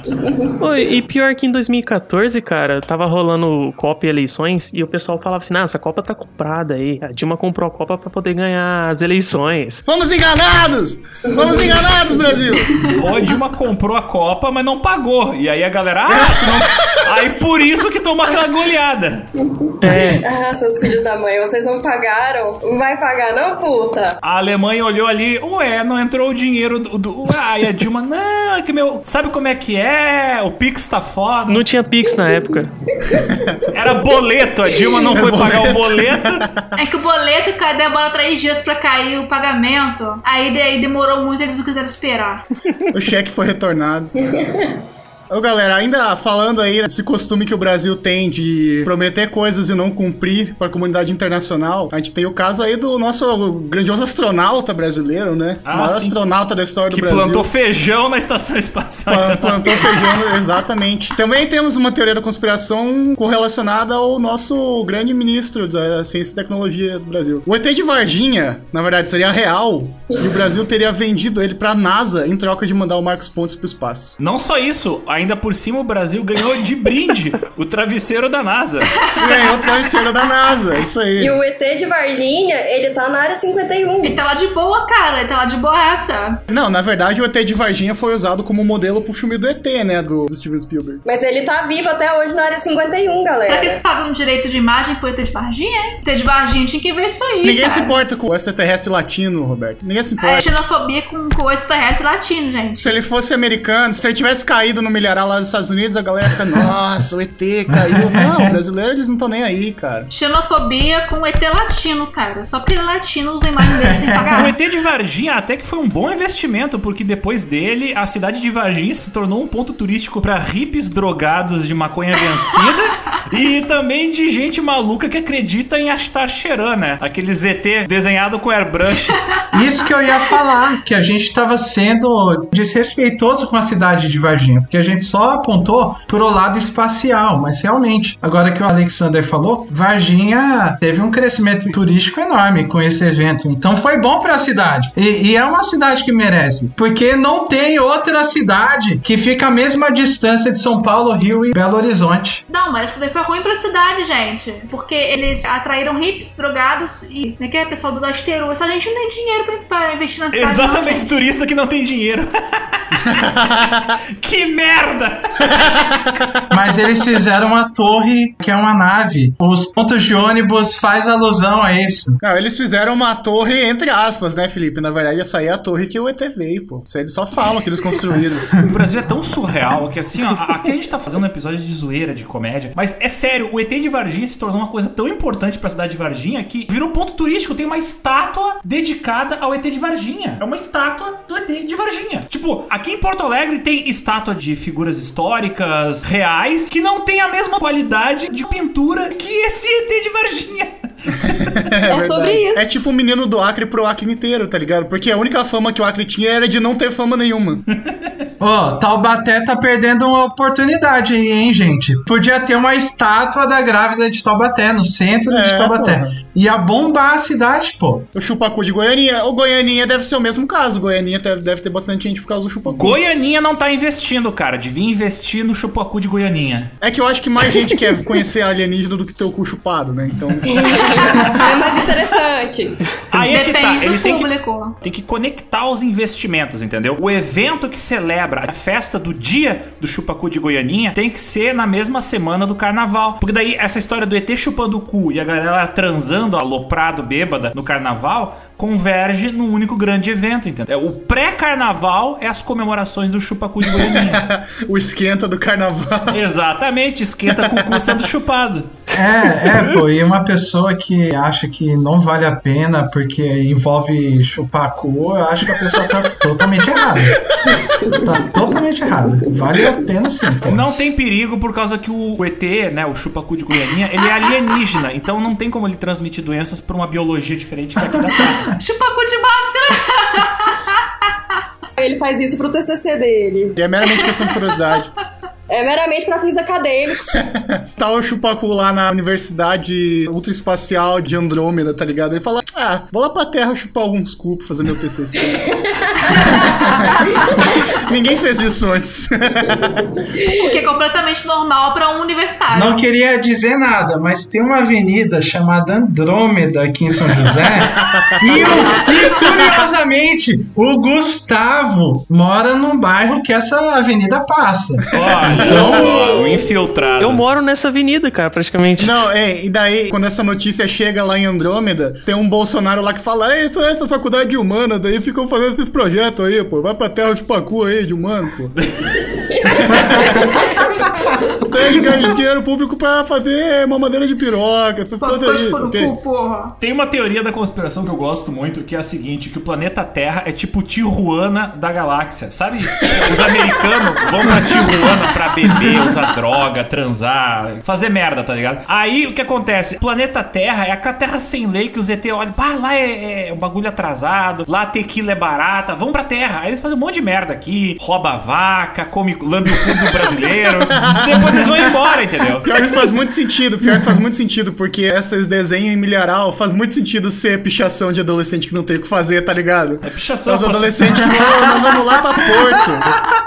A gente acha que é alguma mensagem de paz ou algum código, código genético ou tecnológico. Não, tá escrito ali, ó. Passei aqui e passei o pino na tua cara, exemplo. Passei o pau no milho. O pau no milho. O, conta- o contato foi outro. Eu sou a favor da nota de 25 reais ser o ET de Varginha. Merece. Sou a favor Ícone. também. Tinha que ser a de 200, 200 que tá escroto. É muito, é É que é muito mais surreal, né? representativo do que o Lobo Guará, gente. Convenhamos. O ET de Varginha é muito mais massa. Mas aquele lobo guará representa o Brasil atual, que parece que é um lobo guará fugindo da queimada. gente. É verdade, faz sentido. É, tem isso. Tadinho, magrinho, triste, fugindo da queimada. Completamente a, o mood atual. A nota meio cinza, assim, uma cor meio estranha. Aquela música triste tocando de fundo. Perdeu a família toda no incêndio. Perdeu a matilha. Isso me leva a outra teoria da conspiração, mas é uma teoria da conspiração minha. Quando saiu a nota de 200 reais, todo mundo falou: Uau, que nota mal desenhada. O lobo guará, na nota de 200 reais, parece um cachorro vira-lata mal desenhado. Eu acho que foi intencional. Tipo, país em crise, nota de 200 reais. Óbvio que o designer foi lá. Não, eu vou zoar. Eu vou desenhar um, um vira-lata caramelo aqui na nota de 200 reais, porque representa melhor o Brasil. Então não é um lobo guará. Na verdade, aquilo ali é um vira-lata caramelo. Sim. Que É, representa muito mais o Brasil. Não, acho que o vira-lata caramelo seria mais bonitinho, cara. representa mais o Brasil que futebol e samba.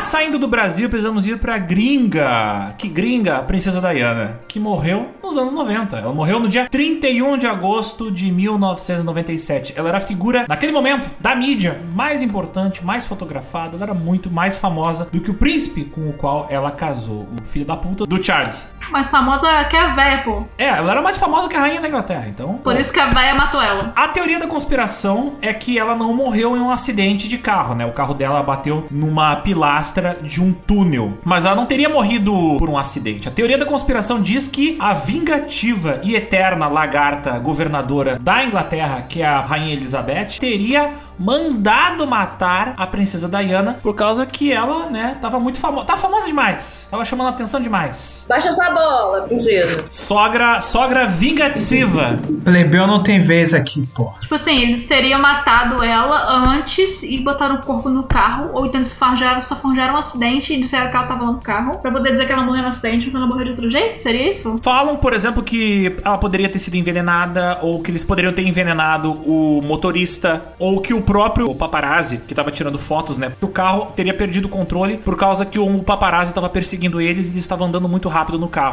Aí o paparazzi foi colocado pra perseguir o carro dela, exatamente pro motorista acelerar demais e perder o controle em uma rua, né, complicada de dirigir, né, no caso num túnel, que o carro dela bateu e desmanchou numa pilastra de um túnel, então... Pô, isso daí faz todo sentido. Eu tenho certeza que a Vera manda matar ela. Porque na época, tipo assim, ela tava muito famosa, né? Era um ícone mundial. E ela estava dando a volta por cima. Por cima do, do ex dela, Sim, né? ela saiu ganhando por causa que ela foi chifrada e saiu como a mocinha na história. Sabe que ela era mocinha, né? Fazia coisas como, por exemplo, abraçar a galera com AIDS e posar pra foto. Fazia publicidade de um monte de causas importantes. É, tipo, ela foi uma das pessoas que ajudaram a desmistificar a AIDS, que as pessoas tinham muita, muita desinformação, era muito mito tosco. Então ela ajudou a E ela, foi lá, desmistificar ela foi lá e fez publicidade com isso. Ela fez muita publicidade também. Eu não lembro agora de que país que ela visitou na África, mas ela foi visitar esse país zoado pela guerra exatamente pra mostrar pro mundo, tipo, ó, já que vocês gostam de me fotografar, olha isso aqui que vocês deveriam estar fotografando no lugar. E ela andou num campo minado, onde o pessoal tava tirando minas de uma guerra que tinha acontecido há pouco tempo, sabe, lá na África. Então ela usava a fama dela pra chamar atenção pra outras coisas. Tipo, ah, já que estão tirando foto de mim, então tirem foto também dessas coisas que tem à minha volta aqui. Justamente. Ah, não, galera. Essa, essa teoria da conspiração tá fazendo sentido demais. Eu vou cortar na edição.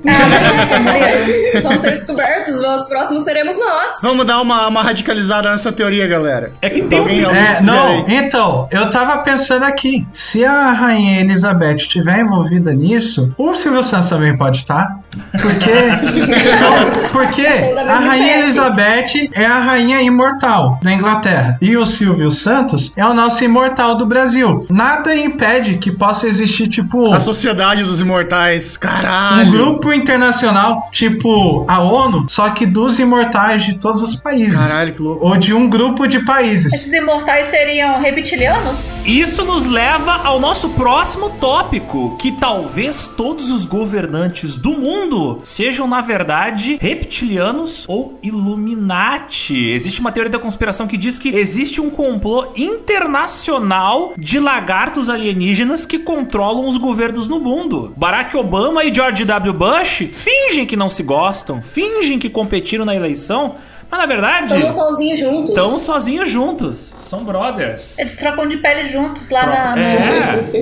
na hora de dar na. Talvez isso explique a imortalidade da rainha Elizabeth e a imortalidade do Silvio Eu Santos. acho que a Rainha Elizabeth é um Anunnaki. Nunca ouviram essa? Não é possível. Qual? Desculpa. A Qual? teoria de que os reptilianos vieram de debaixo da terra porque a terra é oca. Tem um filme disso. Quê? Tem um filme Não disso. acredito. Tem, na verdade tem Ah, dois. Na verdade tem. Não, esse filme é, eu tenho que falar agora. Tem um filme de 2012 chamado chamado Iron Sky, que os nazistas foram pra lua de disco voador e depois eles voltam pra Terra pra invadir o planeta Terra. E aí, e aí no, no filme 2, os nazistas perdem e eles são obrigados a contar com a ajuda do Hitler, que o Hitler é um reptiliano que mora no- na Terra Oca e ele vive montado em cima de um Tiranossauro Rex. Agora sim, isso tá com cara de Astroburger, cara. Não, a gente tava muito sério, nós começamos muito sério. E a entrada pra Terra Oca fica na Antártica. Teoria da Terra plana. Às vezes os terraplanistas estão só procurando a entrada pra Terra oca. Vocês pararam pra pensar nisso? Não, amiga, mas se a Terra for plana, não tem como ser oca. Não sei, não sei. Vai, que nem, Às que nem vezes aquelas... tem um portal, você não sabe, você já esteve lá na Antártica pra ver? Às vezes eles só querem Eu esse não, portal. fica aí é, mais uma evidência. Então, de repente, a Terra, ela é tipo uma panqueca que tu colocou fermento. Ela é plana, mas cheia de Exato. bolha. Aí é o fermento. Ah, faz sentido. A Terra, então, é uma pizza. Aí dizem que tem um sol lá dentro, que, tipo, que o núcleo da Terra não é um núcleo de magma. É o sol que ilumina lá dentro da Terra. Sem brincadeira, sem piada. Agora, fato histórico. Tá ligado que o Hitler mandou uma equipe de pesquisa checar pra ver se a gente tava dentro da Terra Oca, né? Por causa que a Alemanha fez vários experimentos científicos e um desses experimentos científicos malucos era pra saber se a gente tava dentro da Terra Oca e, na verdade, a gente não conseguia ver o outro lado por causa que tinha atmosfera e aí não permitia a gente ver o resto da Terra, né? Porque a ideia de alguns desses cientistas nazistas malucos era tipo, ah, ao invés de mandar um míssil que vai pro espaço e desce, na verdade a gente tá mandando um míssil reto pro céu e vai cair nos Estados Unidos, entendeu? Isso aí que é tal da Operação Fishbowl que os caras falam? Eu não sei, os nazistas fizeram tanta coisa maluca, velho. Algumas deram certo, outras não. Já viram que as teorias que o Hitler tinha um grupo de mulheres com cabelo comprido, que era todas vril, um troço assim? Vril foi nome de arma também. Então, é, não, que, era, que eram umas mulheres que tinham conexão lá com outras dimensões, um bagulho assim que aconselhavam ele. Tinha, tinha torcedeiras assim, então eu acredito 100% que ele viu a expedição pra descobrir se a gente na Terra Oca, cara. Foi, bem, o final da expedição foi que o Hitler deu um tiro na cara dele. Não, o final da expedição foi que o Hitler descobriu que o tempo todo ele era filho da mãe dele com o tio dele. E depois ele invadiu a Áustria e eles acabaram todos virando um exército de androides e indo pra Klingon. Não, não, não. Peraí, isso O- daí, é um filme? Me perdi. O Hitler fugiu pra Argentina, cara. Caralho, Klingon nem é um lugar, né? É uma língua. Klingon é uma raça. É uma é, raça. ET, é, do Star, Trek. Aham. Não, mas eu, eu achei que tinha um planeta com esse nome também, mas acho que não tem. É que tem tanta teoria da conspiração que se tu digitar aleatoriamente no teclado, vai bater com alguma teoria da conspiração de planeta que existe. Sim. Sabe, tipo assim, ó, ah, escolhe o nome de uma cidade sueca ou norueguesa. Bate a cabeça no teclado duas vezes e vai sair o nome. É, Uma coisa assim. Clink Clank 864, sabe? Uma coisa assim. Não, esse aí vai ser o nome de um sistema solar, tá ligado? Gente, a próxima que eu achei tudo a ver com a atualidade, porque eu vi uma discussão hoje no Twitter sobre a Alexa. Que a Alexa fica ouvindo a conversa das pessoas, ela grava o áudio da fala das pessoas. Eu acredito nessa aí. Essa não é fake news. Porque eu- se eu falasse, é tipo, bife de chouriço, automaticamente no meu celular vai aparecer um comercial no dizendo, ó, bife de chouriço, 9,90 no eu, não, vai tomar no cu. Vai tomar no cu. Essa merda diz que não me ouve, mas me ouve sim. Sabem de tudo, gente. A teoria é que esses aparelhos seriam buracos de fechadura para nos espionarem. Mas infelizmente não é mentira. Não, mas isso é verdade. O, o Facebook, ele faz isso ativamente. Já provaram. E, infelizmente, essa teoria da conspiração, ela é... Não é teoria. Não é Essa teoria. teoria aqui é falida porque ela é realidade, ela não é teoria. Infelizmente. Até eu ando com minha webcam aqui tampada, gente.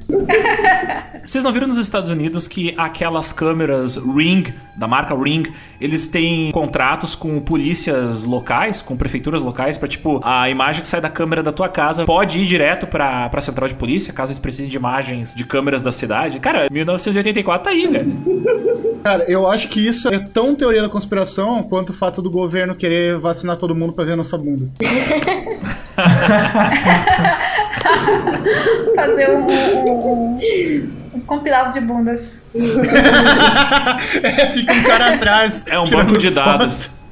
Isso daí que o Murilo falou, ó, eu acho que procede, porque quem não garante que o governante é o chupacu disfarçado? Sim, por causa que é um Exato. alienígena que controla o governo brasileiro. Ou é o ET de Varginha, ou é o Chupacu de. Goianinha. Caraca, eu vou ter que anotar isso tudo. Eu acho que o ET de Varginha não tá mais aqui no Brasil. Ele foi vendido. Então a gente só sobra com o Chupacu. Chupacu é mais recente, né? Esse pai ele tem um contrato com os O reptilianos. Chupacu, ele cruzou a fronteira, o muro do Trump e ganhou cidadania. Card. É. Pô, no seria o, o Chupacu um pet dos reptilianos? Não, ele é um reptiliano, eu acho, não? Não, o chupa. Não, galera. vocês Já viu língua de lagarto? Língua de lagarto é comprida, de repente é o nome local. Respeita o ET de Varginha, gente. Por que isso, ET de Varginha é pet? Respeita o ET latino, pô. Quem aqui não mudou de colégio e ganhou um apelido? Por exemplo, digamos o, o Gustavo. De repente, quando ele era garoto, chamavam ele de Gus, Murilo, de Mumu, a Roberta de Berta, sei lá. De repente, o Chupacu de Goianinha é um reptiliano, mas como ele se mudou pra Goianinha e ele gosta de chupar cus, ganhou esse apelido.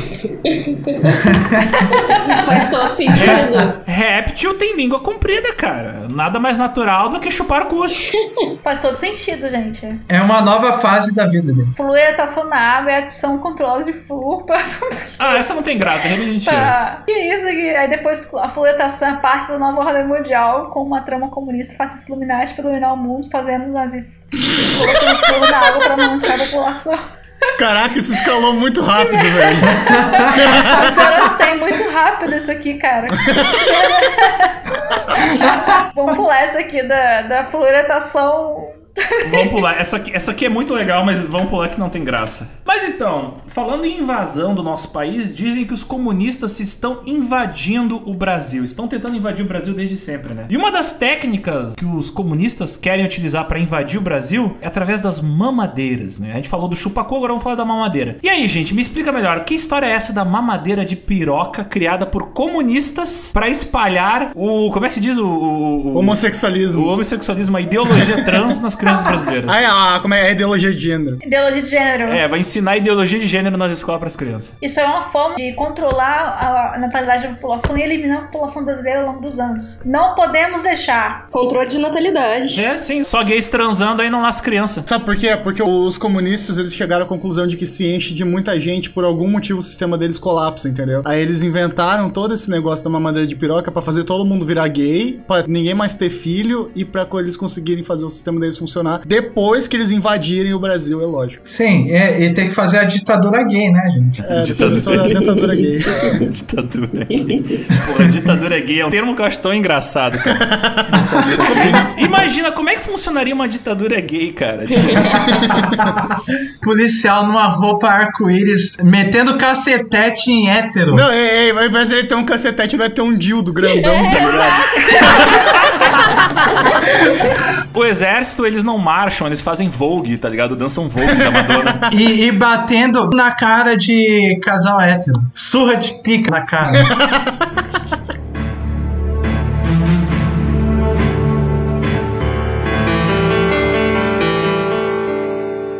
Minha gente, vamos falar agora sobre a vida em Marte. Falamos de ETs na Terra, agora vamos falar dos alienígenas já no espaço, né? Nossos vizinhos, né? Fotografias tiradas pelo rover da NASA revelam uma figura suspeita semelhante à de um homem. E outras imagens que foram liberadas parecem mostrar marcianos ou ratos. Alguns teóricos da conspiração descrevem as imagens como sendo mensagens dos Anunnaki, que é supostamente uma raça alienígena superior que passou seus ensinamentos aos sumérios sobre tecnologia. Inclusive, tem uma escultura de um rosto que foi construída em Marte. Basicamente, a gente mandou câmeras pra Marte e, sem querer, tiramos fotos de alienígenas que ainda estão por lá. Eu fico me perguntando, cara, Marte é só areia. Tipo, qual é a graça de tu ir pra lá, sabe? Não, lá tem rato, tá dizendo que tem rato, pô. Rato, marciano e areia. E ruínas. Tipo, qual é a graça? Dá pra fazer um documentário da NetGeo. Pronto. Dá pra criar a festa Sandy Party. Sandy Party. Tipo, um novo empreendimento aí pra arrecadar capital aí dos grandes empreendedores.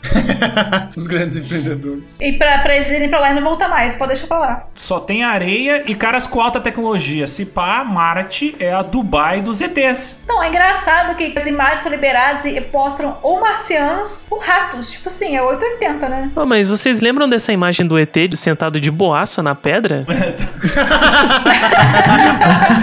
Tomando solzinho. Ele tá tristaço aí sozinho.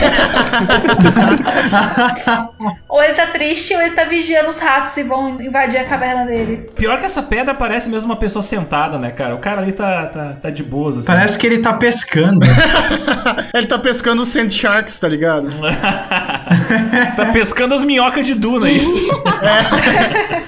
Não, em Marte, certeza que tem aqueles tubarão da areia, tá ligado? Tubarão da areia. Nossa, isso é uma referência de filme trash muito violenta.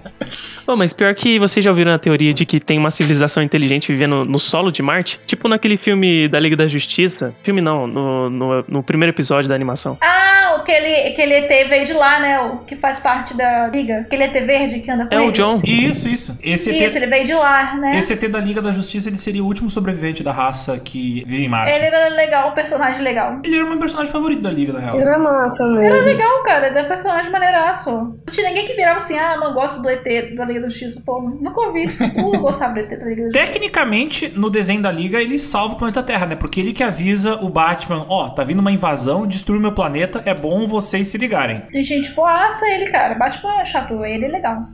Cara, aquele ET da Liga da Justiça devia ser muito massa ser ele, por causa que ele podia mudar o formato do corpo dele, né?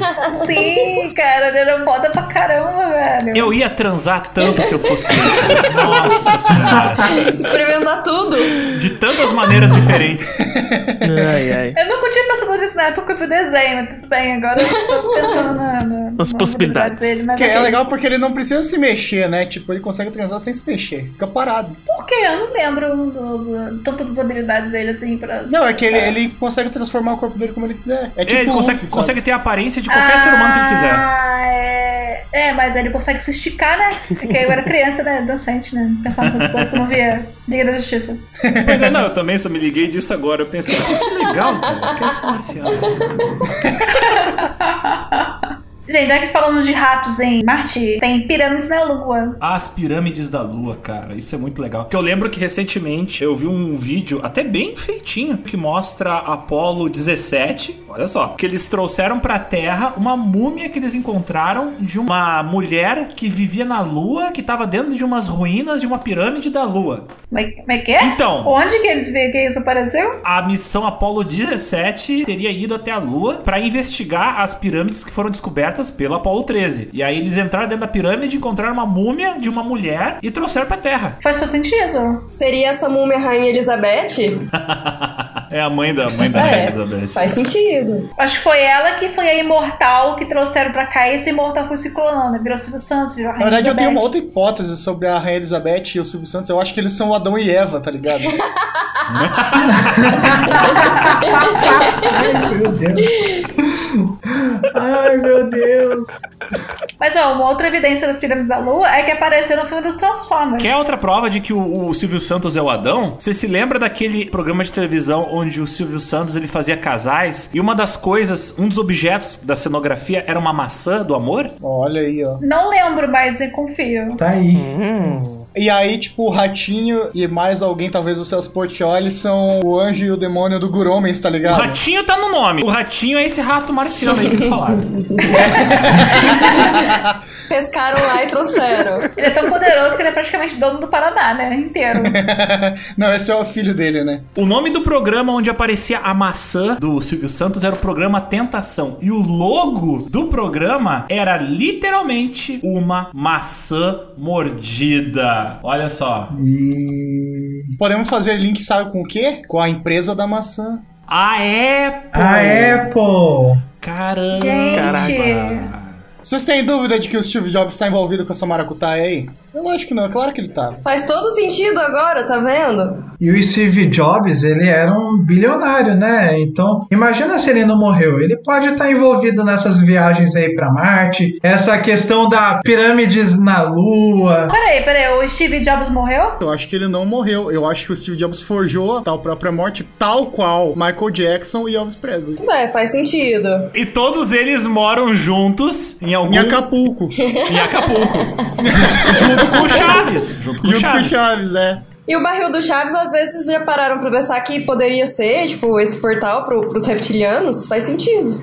O mundo, tá vendo? Caraca, é verdade, cara. É um Era um portal. túnel. É o portal pra Terra Oca, velho. Quando eu era criança, eu ficava me perguntando: será que o barril do Chaves não é apenas um portal para outro lugar? Tipo, tem um túnel? Por causa que eles nunca tiravam o barril do lugar. Então, significa que ele tava preso ali no chão, tava chumbado no chão. Então, de repente, era uma porta para algum lugar diferente. A casa do Chaves era uma área debaixo da vila, não era? Às vezes o barril do Chaves era pra ir pra pirâmide na Lua. Tá, agora você viajou demais. Apesar de que, não o Chaves, mas o Chapolin, ele já visitou Vênus, ele já visitou Marte, já foi pra Lua, então faz sentido. Inclusive, o Chapolin já pilotou pedras voadoras, ele, ele sabia domar elas. Chapolin já tá em 2100, cara. Sim, mas eu queria levantar um questionamento, que a gente tá falando muito da Lua, mas tem gente que não acredita que ela existe, né? Ih, Ah, A Lua traiu a Joelma. mas se a, se a lua não existe, então não traiu a Joelma. Então quer dizer que a Joelma não foi corna. sério, elas acabaram de refutar essa teoria da conspiração. Se a Lua não existisse, ela não teria como ter pego o jogo. Verdade, verdade. Mas então também cai a, a possibilidade também do Stanley Kubrick ter criado a Lua em 2001, uma Odisseia no Espaço. Não, aí que tá. A teoria da conspiração é que o Stanley Kubrick teria filmado a viagem à Lua, né? A chegada do homem à Lua. Porém, como ele era um cara muito perfeccionista, ele exigiu que fosse filmado no local, pra ser mais realista. Então, a NASA teve que criar o programa espacial pro Stanley Kubrick fazer o filme dele. Eu acredito. E foi um cara. sucesso o filme, né? Até hoje é um clássico. Valeu a pena investir Muito bom. nada. Adoro esse filme, de verdade. Eu gosto muito. Gosto muito mesmo. Mas daí tem a relação com, com o Steve Jobs, por causa que o que, que eles encontram na Lua? Um tablet. Olha só. Coincidências? Acho que não. Basicamente o primeiro iPad.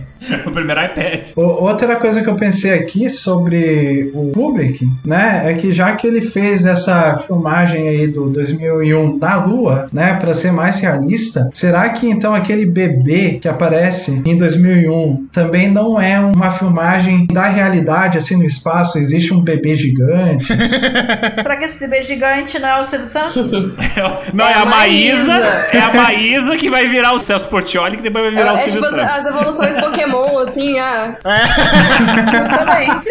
Não, e tipo assim, o bebê gigante, às vezes ele pode brincar com a terra oca, entendeu? tipo uma bolinha de gude. Ele não é gigante, ele tava perto da câmera, cara. Tu que não entendeu direito. Cara, a percepção do cara inteira sobre o filme vai mudar depois dessa, tá ligado? Nunca mais vai, ver, vai conseguir ver o filme da Ele mesma tava forma. perto da câmera. ele não- não- quando os caras estavam filmando, passou o moleque ali. Ô, sai da frente. Aquelas crianças do programa da Xuxa que passava correndo na frente da câmera, tá ligado? Não, nós estamos em Kubrick espantando os ET. Sai da frente, quero filmar. Não, e outra prova aí dessa questão que vocês falaram, que é o bebê, depois a Maísa, o Portioli e o Silvio Santos, é que no filme existe uma cena justamente que existe essa mudança temporal. O cara, ele tá jovem, depois ele tá velho, depois ele tá bebê. Então, isso daí é um sinal mesmo. É basicamente uma biografia do Silvio Santos. Não, então, ó, quando, o Silvio Santos morrer, ele, ele vai transcender e vai virar bebê gigante do espaço. Que Ele vai depois virar vira Maísa. Não, ele vai virar o Stanley Kubrick quando ele morrer. Não, o Silvio Santos não tem tanto talento assim.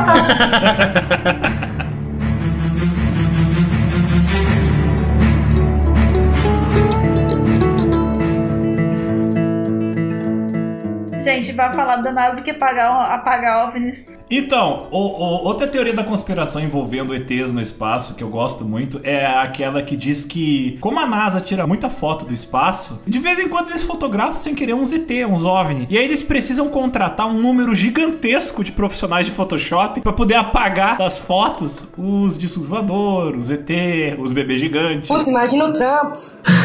Eu acho que eles fazem um tratamento específico na foto, a foto ficar desfocada, ficar, ficar embaçada. Toda foto de OVNI é sempre assim, tudo, tudo embaçado. O cara vai tirar uma nude, sai em 4K. Aí vai tirar uma foto do OVNI, sai embaçada, sai tremida, sai desfocada. Dá pra ver nada, prioridades. Prioridades. Eles vivem cortando o orçamento da NASA, então de repente os caras contratam o sobrinho que só sabe aplicar aquele efeito de desfoque, não sabe fazer o, efeito ali de cópia, sabe? E daí acaba dando isso aí. Ah, desfoca o ET, desfoca o ET. Não, e o sobrinho tem Parkinson, pelo visto, também, né? É que o, o estagiário de cinema, ele não consegue pegar o estágio com o Stanley Kubrick, ele pega na NASA pra tirar foto do ZT.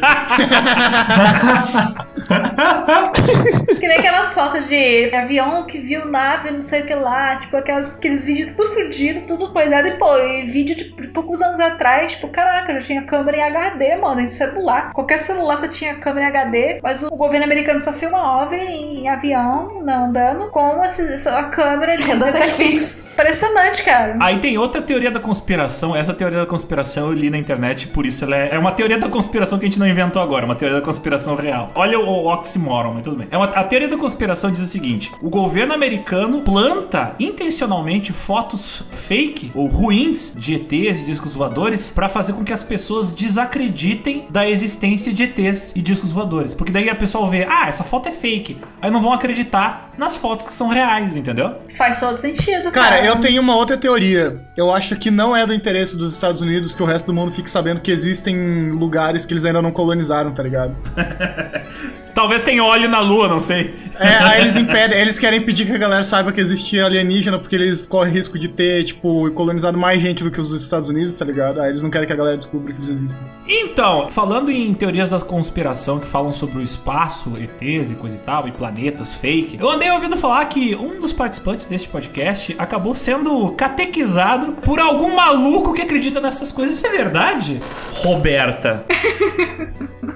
Você vê os buracos me meto, né? É que eu saí com um carinha do, do Tinder que ele meteu esse papo do. Ah, porque ele viu no podcast de nerds sobre uma resposta religião que estavam no planeta do sistema solar, que as pessoas não morreram, não sei o que aconteceu. E essas pessoas ressuscitaram aqui no, no- na Terra, só que não todos eles. Tipo assim, alguns eles ressuscitaram aqui e essas pessoas que, que seriam pessoas notáveis, tipo Albert Einstein, e que nós iríamos descobrir isso quando aparecesse o planeta na órbita lá, o cara é 4. Aí, tipo, seria tipo esse negócio do Nibiru, e o cara é 4 aí, e sorte que meu ônibus chegou rápido.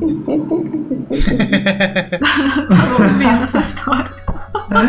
Ai, Tava vendo o ponto do ônibus ir embora. Aí o, o, o papo do Nibiru não rendeu muito. Mas é basicamente isso. Tem uma religião que acredita nisso. Não é Scientologia, tá, gente? Não é Scientologia, é um outro nome lá, que eu não sei. Acho que é Asteran, esse negócio de Asteran aí que vocês falaram. Acho que é algo parecido com isso aí. Alguém falou mais esse negócio de Asteran. Tem essa teoria do, da porra do planeta Nibiru por causa que durante todo o século XIX século XX a galera ficava procurando por planeta a mais no sistema solar. A galera que era cientista mesmo encontrava, né? Agora, obviamente que toda a área da ciência que é nova acaba também gerando um monte de maluco que acredita em maluquice. E aí começaram a inventar essa parada de que existe um planeta extra no sistema solar que tá escondido do outro lado do Sol, que é o Nibiru. É tipo aquela fase de videogame que você tem que usar um hack pra desbloquear. Desbloquear o sistema solar. Tem que fazer um código na seleção do personagem. É quando você zera o jogo no modo história mais, aí você tem um planeta a mais pra explorar, tá ligado?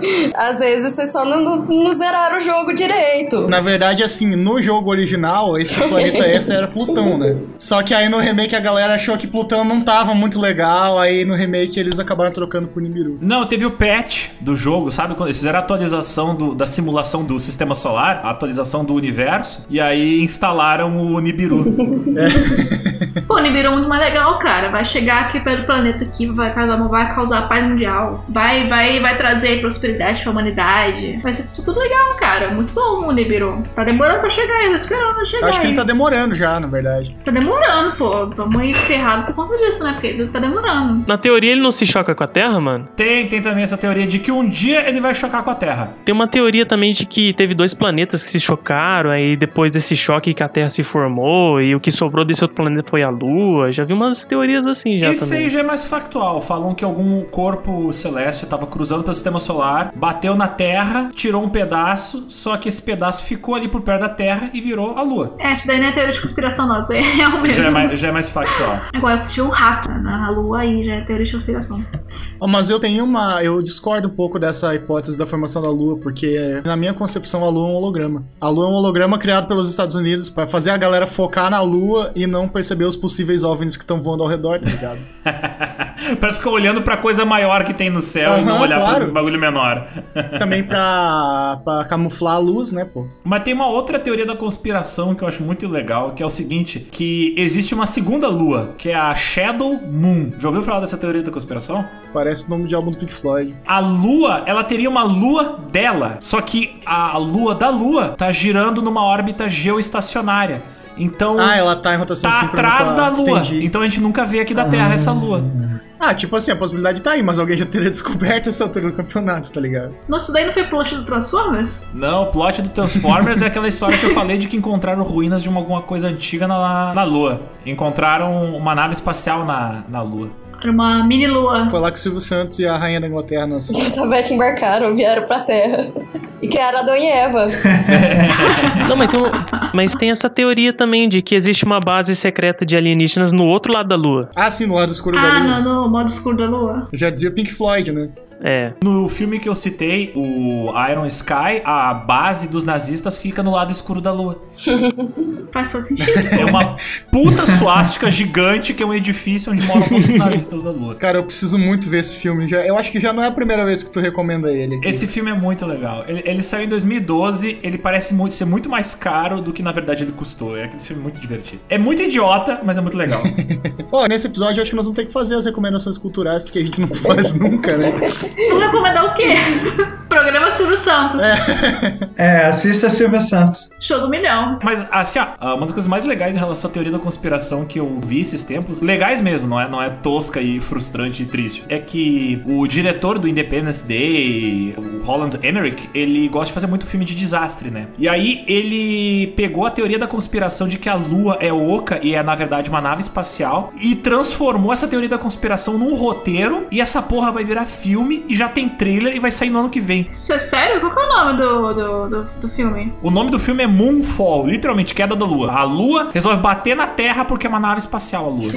Inteira a lua. É oca e é uma Aí nave botaram espacial. os, botaram os Otis pra dirigir a nave espacial. Não sabe fazer baliza e bater na Terra. Ela é tipo uma estrela da morte, então.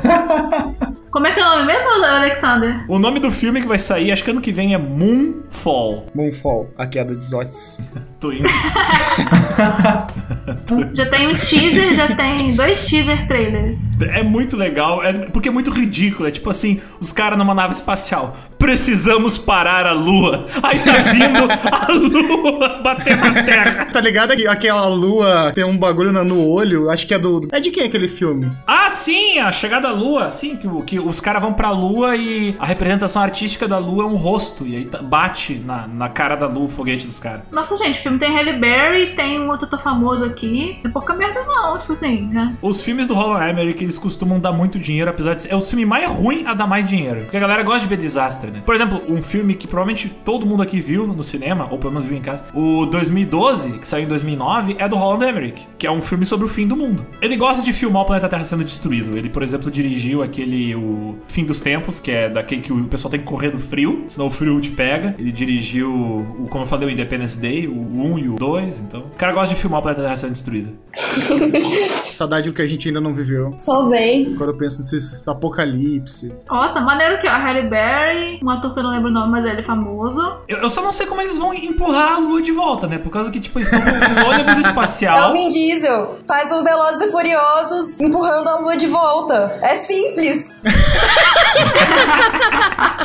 Vai ter o Vin Ô. Diesel! Vamos contratar a Carol pra fazer o roteiro do próximo Velozes e Furiosos, certeza. Exato. Ele é só o Vin Diesel entrar no Optimus Prime e empurrar. Tá simples. Vai ter o Vin Diesel e e dentro do Optimus Prime. Caraca, velho, Velozes e Furiosos e Transformers seriam o melhor crossover do universo. Eu tenho certeza, o choque de cultura ia entrar literalmente em choque com essa. O, o choque de cultura ia entrar em colapso, cara. Eles vão falar, acabou, porque nunca mais vai ter filme melhor que esse. Não vai. Não, é, tipo, chega- sabe, chegamos ao limite da criatividade humana. Acabou. A partir daqui não. Zerou, zerou, não tem mais, cara. Aí seria o, o Velozes e Furiosos dirigindo a lua num rally mundial, num rally é, Ali espacial. espacial. tá ligado? Tipo, tipo a corrida maluca, tá ligado? Tipo, uma coisa maluca espacial, assim, um dirige a lua, o outro dirige Marte. Quem descobrir e vira o primeiro ganha. Tá aí. Pior que no trailer do filme Moonfall, literalmente eles entram dentro da lua e dá a entender que os astronautas têm que encontrar o painel de controle pra pilotar a Onde lua pra longe da na Terra. lua, gente? É, foi isso que eu entendi também. Eles estão no corredor. corredor... É que na verdade essa cena ela não vai entrar no trailer porque vai ser um puta spoiler, mas na verdade, como eles vão fazer a Lua voltar, que eles vão fazer uma raquetona gigante e vão rebater ela. Ping-pong cósmico aí, né? Eles, eles vão chamar o Phineas e Ferb pra fazer isso. Tinha que chamar, tinha que chamar o Rick and Morty, por causa que daí usa o mendigo gigante pra empurrar a lua. Não, mas agora eu quero o Optimus Prime sendo pilotado pelo, Vin Vin Diesel. Diesel. e aquele caminhão puxando a lua. Aí, o- aí o Optimus Prime pela Terra, aí o Vin Diesel, não, pela família.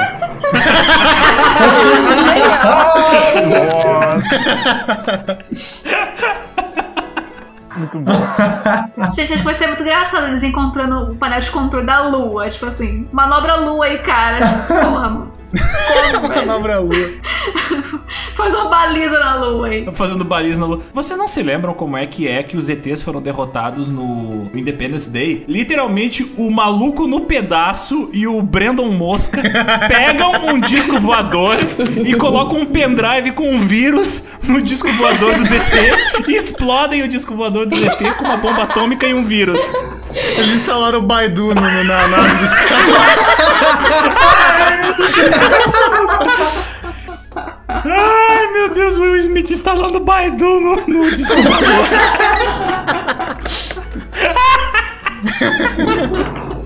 Ai, é blue screen. Ai, meu Deus.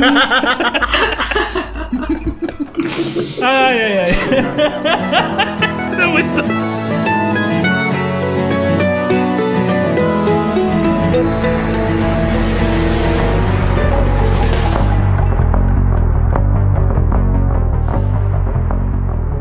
Dicas culturais, o que vocês têm pra indicar? Eu já indiquei, né, o filme ali, Moonfall, que é, que é o pessoal dando drift na lua. E vocês, o que vocês têm pra indicar? Indica aquele filme do, do- dos idosos lá dos nazistas na lua. Iron Sky.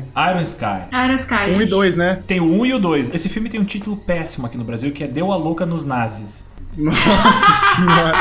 Cara, tenho certeza que isso aí não foi lançado nos anos 2000 e passou na sessão da tarde, não. Gente, muito bom esse nome. Deu uma louca nos naves. Ainda prefiro o Iron Sky. A dica cultural é cuidado com os links que vocês baixam. Às vezes vocês vão baixar um, um vírus, vai, vai baixar o Baidu, né? E vai dar, vai dar ruim e tal. Às vezes você tá, vai lá, tá lá tentando pilotar sua lua de boa, quando você vê, você baixa o Baidu e aí fudeu. Alguém te manda uma foto de gatinho, né? Você clica e te baixa o Baidu. Ah, Aí, aconte- aí acontece o que aconteceu com o Brasil, perdeu a Copa porque não pagou o boleto, tá ligado? Vai que tu, tu recebe um boleto do ZT, paga e aí vem um disco voador aí, um chupacu. Ainda na onda do Brasil não ter pago coisas que deveria ter pago, minha recomendação cultural aqui vai pros maravilhosos travesseiros smartphones, patrocinados pela NASA. Travesseiro da NASA. Apar- Aparentemente eles são os mais confortáveis pra dormir e pra plantar feijões. Tem que comprar esse, esse travesseiro aí, porque a gente trocou o nosso EP de Varginha por ele, então tem que valorizar. Exatamente, tem que valorizar. Foi uma troca É. bem grande. A, a minha dica cultural, é, assim, eu confesso que eu não tinha pensado, tá? Mas durante o episódio eu percebi que o 2001, Uma Odisseia no Espaço, é uma excelente dica cultural, porque eu acho que, pelo menos pra mim, ficou provado que esse filme esconde muita coisa. Eu acho que o Kubrick é, não inventou aquilo não, tá, gente? Eu acho que pode ser uma representação real do espaço. Eu acho que realmente pode ter esse bebê gigante, é, que pode brincar com a Terra como uma bolinha de gude. Então, assim, eu acho que esse filme é excelente. Olha, 2001 Odisseia do Espaço só prova que a humanidade não evoluiu, por causa que o filme abre com um monte de macaco em volta de um monolito, né, um bloco preto, e eles ficam intertidos olhando pra aquela merda. E hoje em dia a galera olha pra Xbox, PlayStation 5 e ficam em volta daquela caixa. Então, tipo, é isso, tá ligado? A gente não Crítica ainda- social foda. A gente ainda é os mesmos macacos. A minha dica cultural é não olhe para trás, ele está atrás de você agora. Não, não, não, não, não!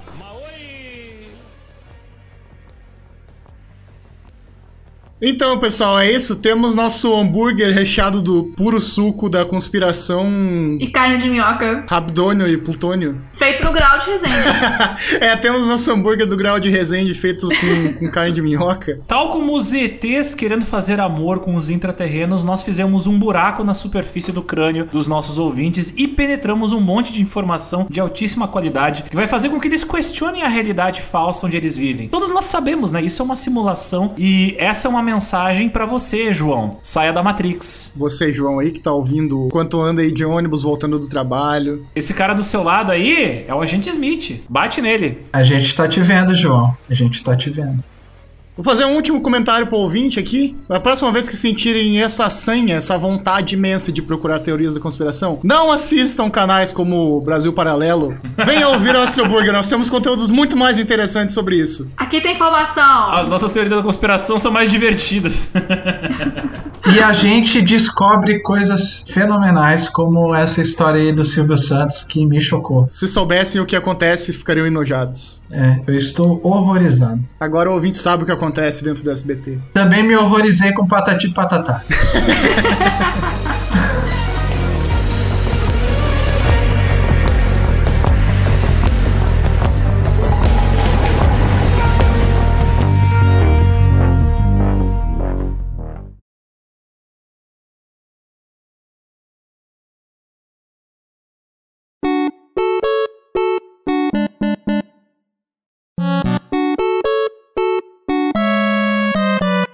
Mas então, estamos desvirtuando o assunto de novo. Por favor, nossos queridos companheiros, expliquem aqui, por favor, para nossos ouvintes o que é a teoria do grau de Resende. É a teoria da conspiração do Graal, especificamente de Resende. Ah, e outra coisa, outra coisa importante. Nem todo ouvinte sabe o que é Graal. Eu, por exemplo, sou aqui do Sul. Aqui a gente não tem Graal. Você não sabe grau? Nossa, graças, graças a Deus por isso.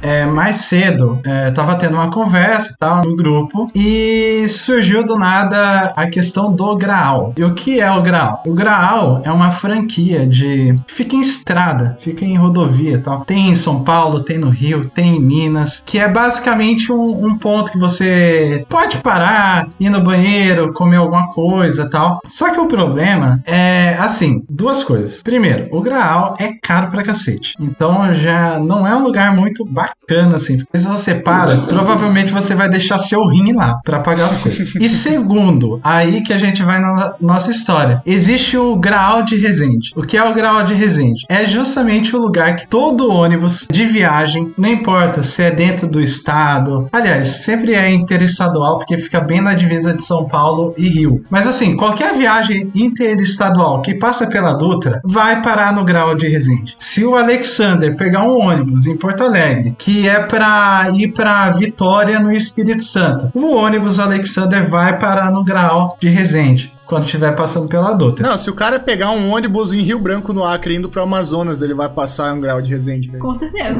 Provavelmente. Vai fazer uma ponte no grau de Resende.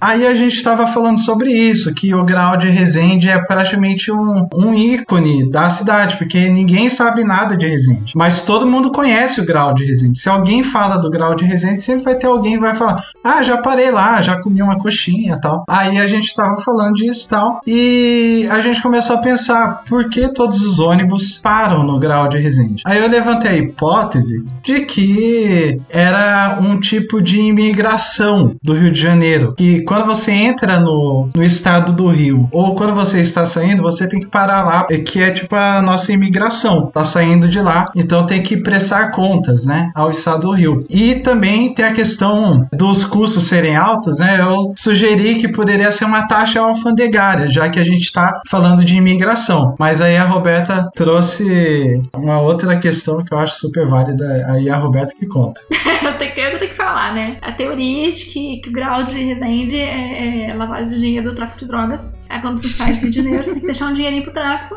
Aí você tem que comprar uma coxinha super faturada de 10 reais. Acho que tá mais de 10. Eu acho que tá mais de 10 reais a coxinha. Caralho, mais de 10? Acho que é mais. Eu também não duvido, não. Nunca, nunca fui comer coxinha, não. É nesse nível o grau, cara. Aí, nossa teoria é de que o grau de residência seria de dinheiro do tráfico. Por isso aí, preços ser faturados pra dar uma lavadinha no dinheiro do tráfico com sua coxinha. Já você tá com fome. E o que dá raiva do grau de residência é que você não precisa parar ali, especificamente. Tipo assim, logo depois ali você tem shopping, você tem restaurante mais barato. Mas às vezes, é, vocês já pararam pra pensar que os donos do tráfico pagam as empresas de ônibus pra pararem no grau de resende? Fica aí o questionamento. Ah, com certeza. Todos os ônibus, eles param nesse grau. Tipo, se todos os ônibus interestaduais, as coisas, eles param nesse grau. Alguém manipula isso, certeza. É alguma manipulação, alguma coisa pra que os ônibus só parem no grau. Não, e essa taxa que eu pensei num primeiro momento, que era uma taxa alfandegária para o estado do Rio, na verdade é uma taxa para o tráfico, para financiar esse, esse tipo de empreendedorismo, saca? Para pagar os aviãozinhos e tal. Então é importante parar mesmo, né? Para a gente contribuir para o tráfico. Contribui pro seu, pro seu tráfico local. Tá certo, pô. Os aviãozinhos agradecem, né? Os aviãozinhos ganham um pouco. Avião também para aí no, no, no grau de, de Resende, não? Com certeza. Os caras os cara pousam o avião, para, compra uma, compra uma coxinha e le- le- levanta a mão de novo. Se não para, o lanche do avião foi comprado no grau de Resende. boa, boa. Tem um filme dos anos 90 chamado Teoria da Conspiração. Só posso subgrau também. E o cara é, é com o cara lá do. Puta merda, esqueci o Coração Valente, o Mel Gibson. Esse filme é com o Mel Gibson. E o Mel Gibson, ele interpreta um ca- maluco da teoria da conspiração. Que ele acredita em várias teorias da conspiração. Só que ele, sem querer, acerta uma. E ele começa a ser perseguido pelo governo americano. Eu fico me perguntando se hoje a gente não acertou sem querer uma. E a gente vai começar a ser perseguido pelo governo brasileiro. Ou Tipo pelos- a do grau de Resende? Pois é, esse do Graal de Resende faz muito sentido. Ó, se alguém sumir, a gente já sabe. A Alexa já avisou, o Silvio Santos já, já alertou a galera reptiliana. Só aguarde. A galera tá em casa, assim, dormindo, aí escuta no, no escuro, assim. Maoi.